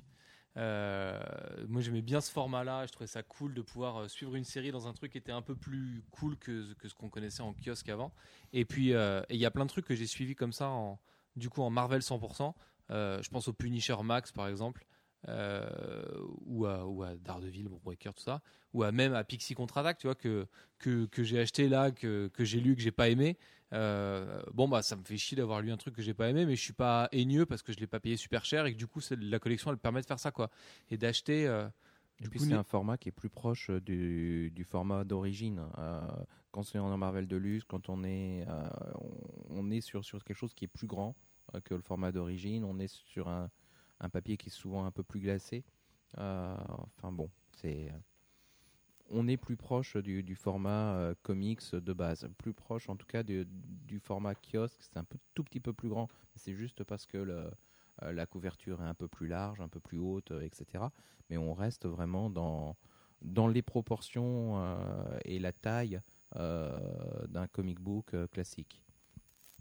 du coup ouais moi j'ai bien aimé cette collection là je suis pas le, le le bon interlocuteur pour en dire du mal même les formats en Marvel noir qui étaient sortis comme ça je trouvais cool quoi Parce que Marvel Noir et Punisher Max, les formats sont vraiment beaux. Il y a une vraie plus-value du 100% parce que la maquette est travaillée et euh, correspond à une collection euh, globale. Tu prends les Hulk euh, avec le verre descendu dégueulasse, là c'était pas possible. Les Daredevil, c'était pas possible. Tu vois. Tout est pas acheté dans la collection 100%. Et puis d'ailleurs, j'attends pas de toi que tu dises du mal, au contraire. C'est, très bien de la défendre aussi. Bon, pour revenir sur le Capixi contre-attaque, parce qu'on en parlait avant ce podcast, Yann Fro, tu vas pouvoir en parler. Encore une fois, ce titre n'a été sorti uniquement parce que Sarah Pikeli venait en France à Angoulême. C'est un cadeau et pour elle, parce que un truc, son truc le plus confidentiel chez Marvel se retrouve en français et accessible pour des lecteurs français, et c'est pas rien quand on est une personne artiste. Euh, et c'est cool pour les Français qui veulent la suivre, parce qu'en plus elle est très abordable, elle est très souvent ici. C'est une artiste qui monte beaucoup euh, au sein de Marvel. Je pense que Panini a aucune ambition de conquérir le monde avec Pixie contre-attaque. Quoi, tu Ouais, vois. à mon avis, c'est un tirage de 1000 exemplaires et pas plus. Mais Et- euh, Justement, question que je te pose Alfro. Parce que Panini a comblé euh, la perte de la licence d'ici avec, euh, pour moi, euh, un catalogue honteux. Racheter Cross chez Milady avec la pire période de Cross en plus, c'était pas une bonne solution. Publier des, tr- des titres Avatar Press qui valent pas un clou et qui sont qualitativement, objectivement pas terribles, c'est pas une solution. Est-ce que c'est pas mieux de publier Pixie contre-attaque et de faire plaisir et à Sarah Pikeli et à son lectorat et en plus de publier du Marvel, ce ce qui reste leur fonction première, plutôt que de publier du, euh, du Avatar et euh, je peux te sortir la liste des titres Avatar par Panini Comics, ça fait peur tellement c'est nul. Eh ben, je suis pas du tout d'accord avec toi en... parce que dans les titres Avatar qui vont sortir, ils vont sortir pas mal de Warren Ellis, dont du vraiment bon. Mais le bon Warren Ellis chez Avatar, et Dieu sait que j'aime Warren Ellis chez Avatar et que j'aime bien Avatar en général, il est déjà publié par Milady. Ce qui reste, c'est les restes, et tu le sais très bien, tu les as tous lus comme moi. Ce qui Et reste. oui, mais moi j'ai- je, vois un intérêt dans tout ce que fait Warren Ellis, donc je suis pas du tout Oui, objectif. bon, voilà, donc la mauvaise foi est lâchée, c'est bon. Mais euh, non, moi, moi le problème avec euh, Pixie, Contre-Attaque, c'est euh, elle, elle vient à Angoulême. Elle a déjà le Spider-Man euh, pour, pour la promouvoir. Mais c'est un truc de jeunesse, elle est toute jeune, Sarah. Enfin, tu vois, Oui. lui- enfin, moi j'en ai parlé, ça lui faisait super plaisir de voir Pixie contre-attaque. Elle me dit putain, qu'est-ce que je dessinais Oui, mal à l'époque. Mais Voilà, c'est de mauvaise qualité au niveau du dessin. hein. Je suis désolé, euh, mademoiselle, mais euh, c'est- pas bon. Voilà, c'est elle sort tout juste de l'école et voilà, c'est pas c'est pas c'est pas du grand Sarah Pikeli. Mais oui, mais là. ton Bacalo, t'as envie de voir ce qu'il a fait à la sortie de l'école, c'est Ouais, mais pareil. c'était tu vois. magnifique. Et euh, bon, bref, non, mais euh, et au niveau du scénar, c'est quand même c'est compliqué, quoi. Oui, mais c'est mais parce que t'as des trucs comme ça qui sont pas terribles en termes de scénar. Alors après, quand c'est vrai que quand ça arrive en librairie, on s'attend toujours à une espèce d'élévation de la qualité. Mais là, c'est en librairie parce que c'était impubliable en kiosque parce que trop vieux, et donc on l'a mis en 100%. Et c'est en ça que c'est un peu une collection poubelle aussi. On se dit bon, on peut pas le publier en kiosque parce que c'est a vraiment 10 trop vieux. 000 Mais trucs qui sortent. alors le chez Panini. 100%, ça passerait là, tu vois. On le met, on labellise X-Men, machin, Pixie contre-attaque, et ça fait plaisir. Mais effectivement, c'est un tirage quasiment spécial Angoulême. Mais moi, je, je pense que le, pro- le principal problème de Panini, c'est qu'ils ont une surproduction. C'est-à-dire que euh, le, le, part- le portefeuille de- de- des lecteurs n'est pas, euh, n'est pas surextensible. Et euh, c'est pas parce qu'ils sortent plus de trucs qu'ils ach- achèteront plus de trucs. Et euh, sortir ça, c'est. euh, alors, soit le lecteur va l'acheter en se disant Waouh, c'est du Sarah Peki, c'est hyper cool, va être déçu parce qu'il n'y a pas moyen de ne pas être déçu. À la limite, si, c'est une lecture fraîche, un peu girly, mais bon, voilà, ça reste pas bon et risque de passer à côté de, quelque chose de pas bien. Soit, la nuit des morts vivants, a le côté racoleur de- du film de Romero, tout ça. Mais ça peut attirer un public. hein. Le zombie, je suis très Voilà. conscient qu'il y a un public. Par contre, C'est mauvais. C'est ad- pas bon. Docteur Sipless, c'est indéfendable. Non, c'est- c'est hyper bien. Arrête. hein. mais en plus, tu, mais tu me l'as déjà dit, on en a déjà parlé de Dr. Sleepless et tu m'as avoué avec tes, tes petits yeux mignons. Bon, ok, c'est vraiment un des trucs les pires qu'il ait fait de sa carrière. Mais par exemple, tu prends Gravel et c'est là que ça pose un problème. Il publie le second volume, mais jamais le premier. Mais bien sûr. Mais non, ils parce pas, que ils parce ont pas mais pas- non, parce que Gravel, c'est la suite d'une autre série. Et donc le lecteur qui aujourd'hui commence Gravel, il se dit mais merde, Gravel, c'est la suite de Strange Kisses, Voilà. Stranger Kisses, euh, etc. Et ça, c'est pas publié pas publié, c'est publié nulle part. Quand même. C'est de Euh. l'édito. Enfin, tu lis ton bouquin, tu te renseignes, tu bosses avec les gens d'Avatar, donc c'est quand même que tu as des contacts avec eux. Ils sont capables, eux, de te dire mais attendez, sortez pas Gravel en premier, sortez d'abord Strange Kisses et machin. Sinon, la série, elle devient bancale, de, de même par le, le simple fait d'exister. Donc, tu vois, ça, c'est pas tu peux, justifiable. tu peux toujours le prendre en cours de route, hein, mais euh, euh, c'est vrai qu'éditorialement, quand même, commencer par le début, c'est mieux.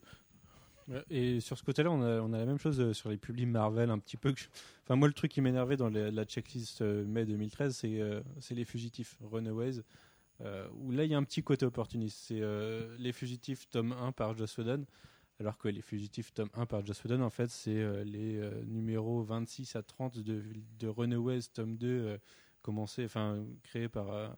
par Kieron Gillen et qui a abandonné à la fin du volume 2, il s'est dit tiens, je vais prendre Joss Whedon pour finir.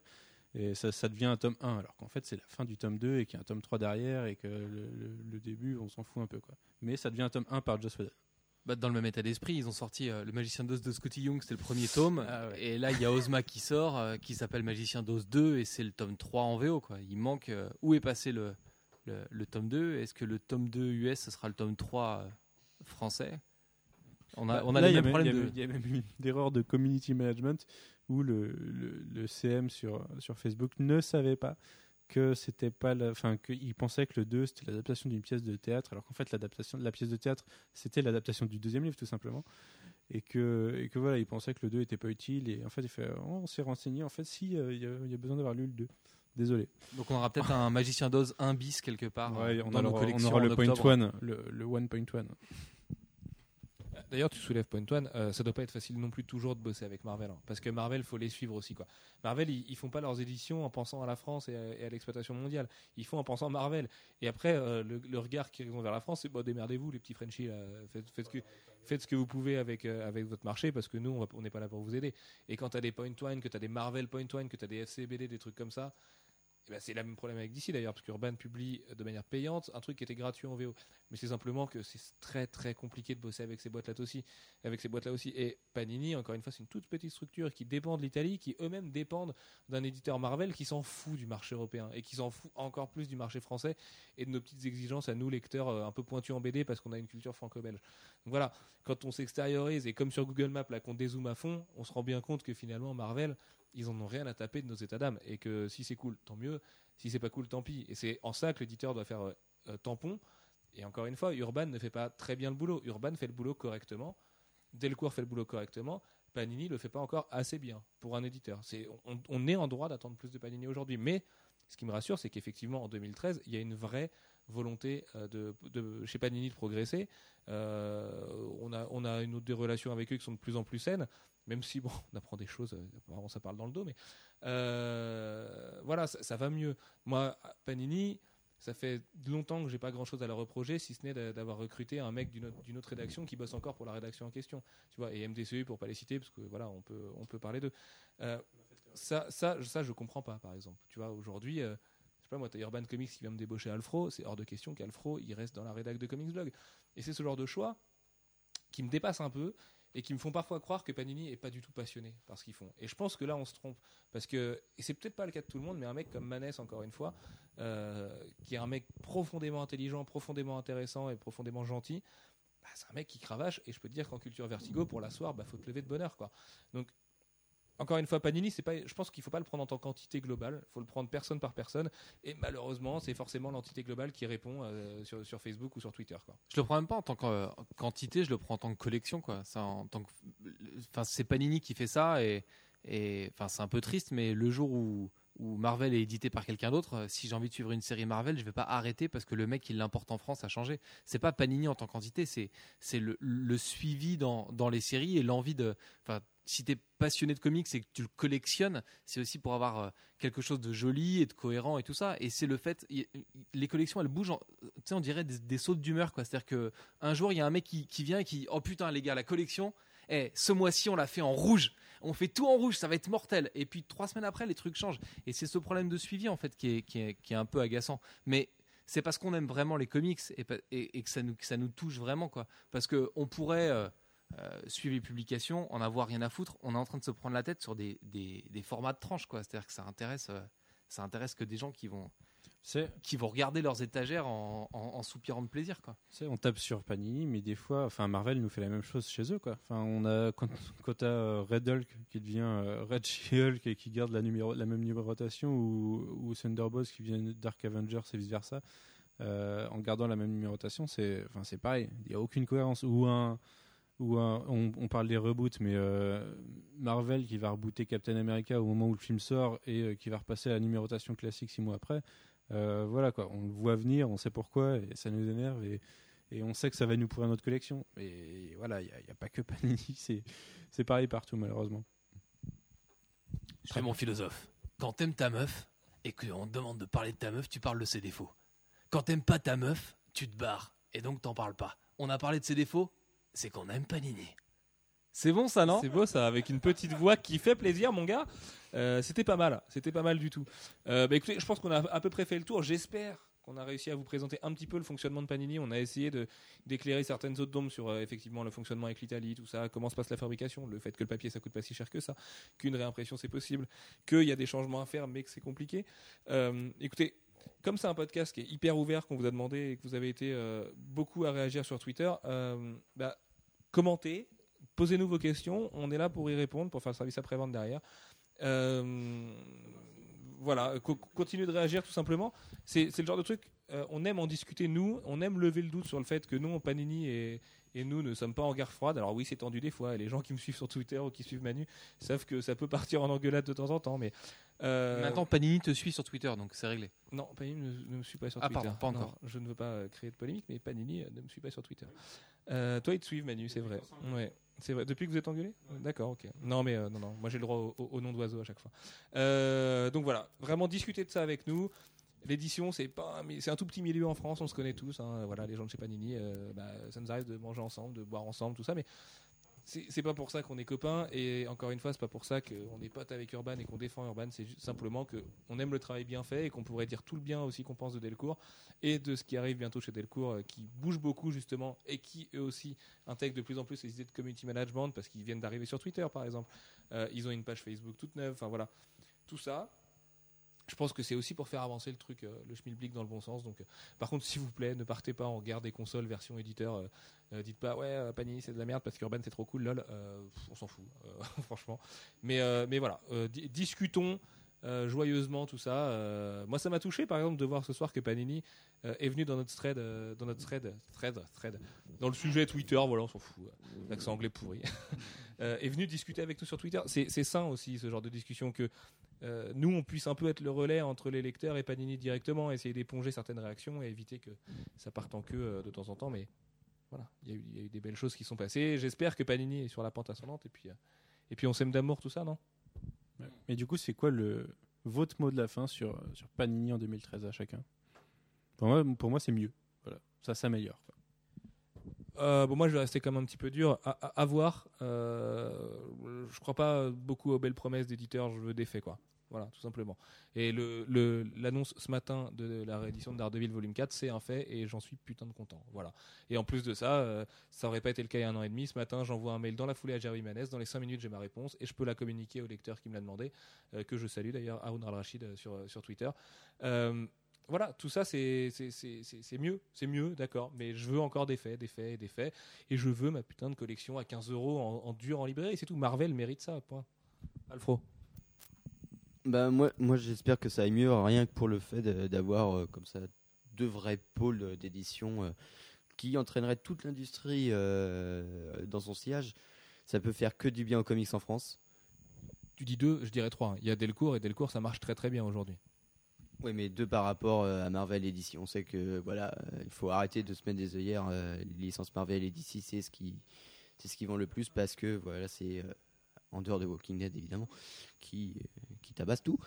Mais voilà, c'est. euh, J'espère vraiment que euh, qu'il va y avoir une espèce de, de dynamique de. Ah, j'arrive plus du tout à trouver le mot d'émulation entre entre les deux de Big Two, comme aux États-Unis et voilà, c'est, je pense que qu'on peut l'avoir et que c'est la bonne période en plus pour l'avoir et le monde des comics ne se sortira, sortira que mieux quoi.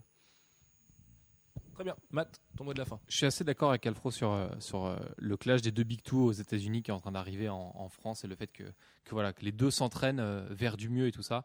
Euh, moi, je suis un gros militant, euh, si je ne l'ai pas dit 15 fois ce soir, je ne l'ai pas dit du tout, mais de la simplification des collections pour que les trucs soient jolis, rangés et tout ça. Euh, je vois que, bah voilà, avec, euh, avec Spider-Man, avec Daredevil, tout ça, enfin, on a des exemples, du, puis avec euh, là, l'histoire de Twitter, on voit des exemples qui ils sont à l'écoute, ils commencent à s'intéresser à ce qui se passe. C'est sain pour deux trucs. D'abord parce que ça, donne un peu d'intérêt au lecteur. Et ensuite, ça nous évite, nous, de dire du mal entre nous sur les réseaux sociaux et de passer pour des connards qui détestent le truc. Le fait de pouvoir en discuter avec, euh, avec eux, ça, ça permet aussi de crever l'abcès et tout. Donc voilà, moi, je trouve que justement, ils sont plus ouverts en termes, enfin, vers les lecteurs. La simplification de la collection, ce serait un, un bien pour tout le monde. Et, puis un euh, maquettiste, quoi, juste ça. Un bon maquettiste. Qu'on arrête les, les trucs moches sur les couvertures de kiosque, par exemple. Une couverture de kiosque, ça peut être beau et Urban l'a ah, t'as pas aimé le petit grattage pour euh, le numéro Mais 1 non, il y a mais ça, 9 par- mois Ça, ça, par exemple, c'est ridicule, tu vois. C'est enfantin comme graphisme. C'est un truc fait sous Paint. C'est, c'est- enfin, c'est dur ce que je veux dire, mais c'est minable. De gratter un truc avec un numéro 1 fluo par-dessus, c'est minable. Euh, le macaron saga complète, par exemple, il me dérange pas parce qu'il a sa place dessus et que ça informe. Le 1, mais stop, quoi. C'était, en plus d'être inutile d'être, et, très gros, c'était affreux. C'est un choix graphique hideux. Et les kiosques n'ont pas besoin d'être tout fluo dans une, dans une bibliothèque. Tout bêtement. Et un kiosque, ça peut avoir une belle tranche, droite, machin. Mais bon, si je dis que Urban le fait bien, on va encore me dire que je suis fan d'Urban. Mais les kiosques d'Urban Bah, ils font euh, noir, sont c'est assez sobre. impeccables. Voilà, c'est sobre. Mais, mais tant mieux. Jeff, ton mot de la fin Mon mot de la fin, ben, c'est que j'espère qu'il y a effectivement une amélioration. Il y en a, il y en a une, en tout cas, Spider-Man en est une illustration. Euh, il y a quelques volontés de, continuer euh, des choses euh, supplémentaires. Ouais, non, j'ai l'impression qu'il y a du mieux. On verra si ça se concrétise. Eh ben, on croise les doigts, on touche du bois. Et le vrai mot de la fin, ce sera écouter la sélection comics tous les jours par l'ami Matt, qui nous a fait le plaisir d'être là ce soir et qui reviendra très bientôt. Et on a deux, trois choses à voir avec lui de toute façon. Sur ce, on vous dit à la semaine prochaine. On vous fait d'énormes bisous. Euh, à très vite dans les commentaires, j'espère. Et puis voilà, on vous aime très fort. Ciao, ciao. Ciao, ciao. Bye bye. Salut. On parle pas de Robin?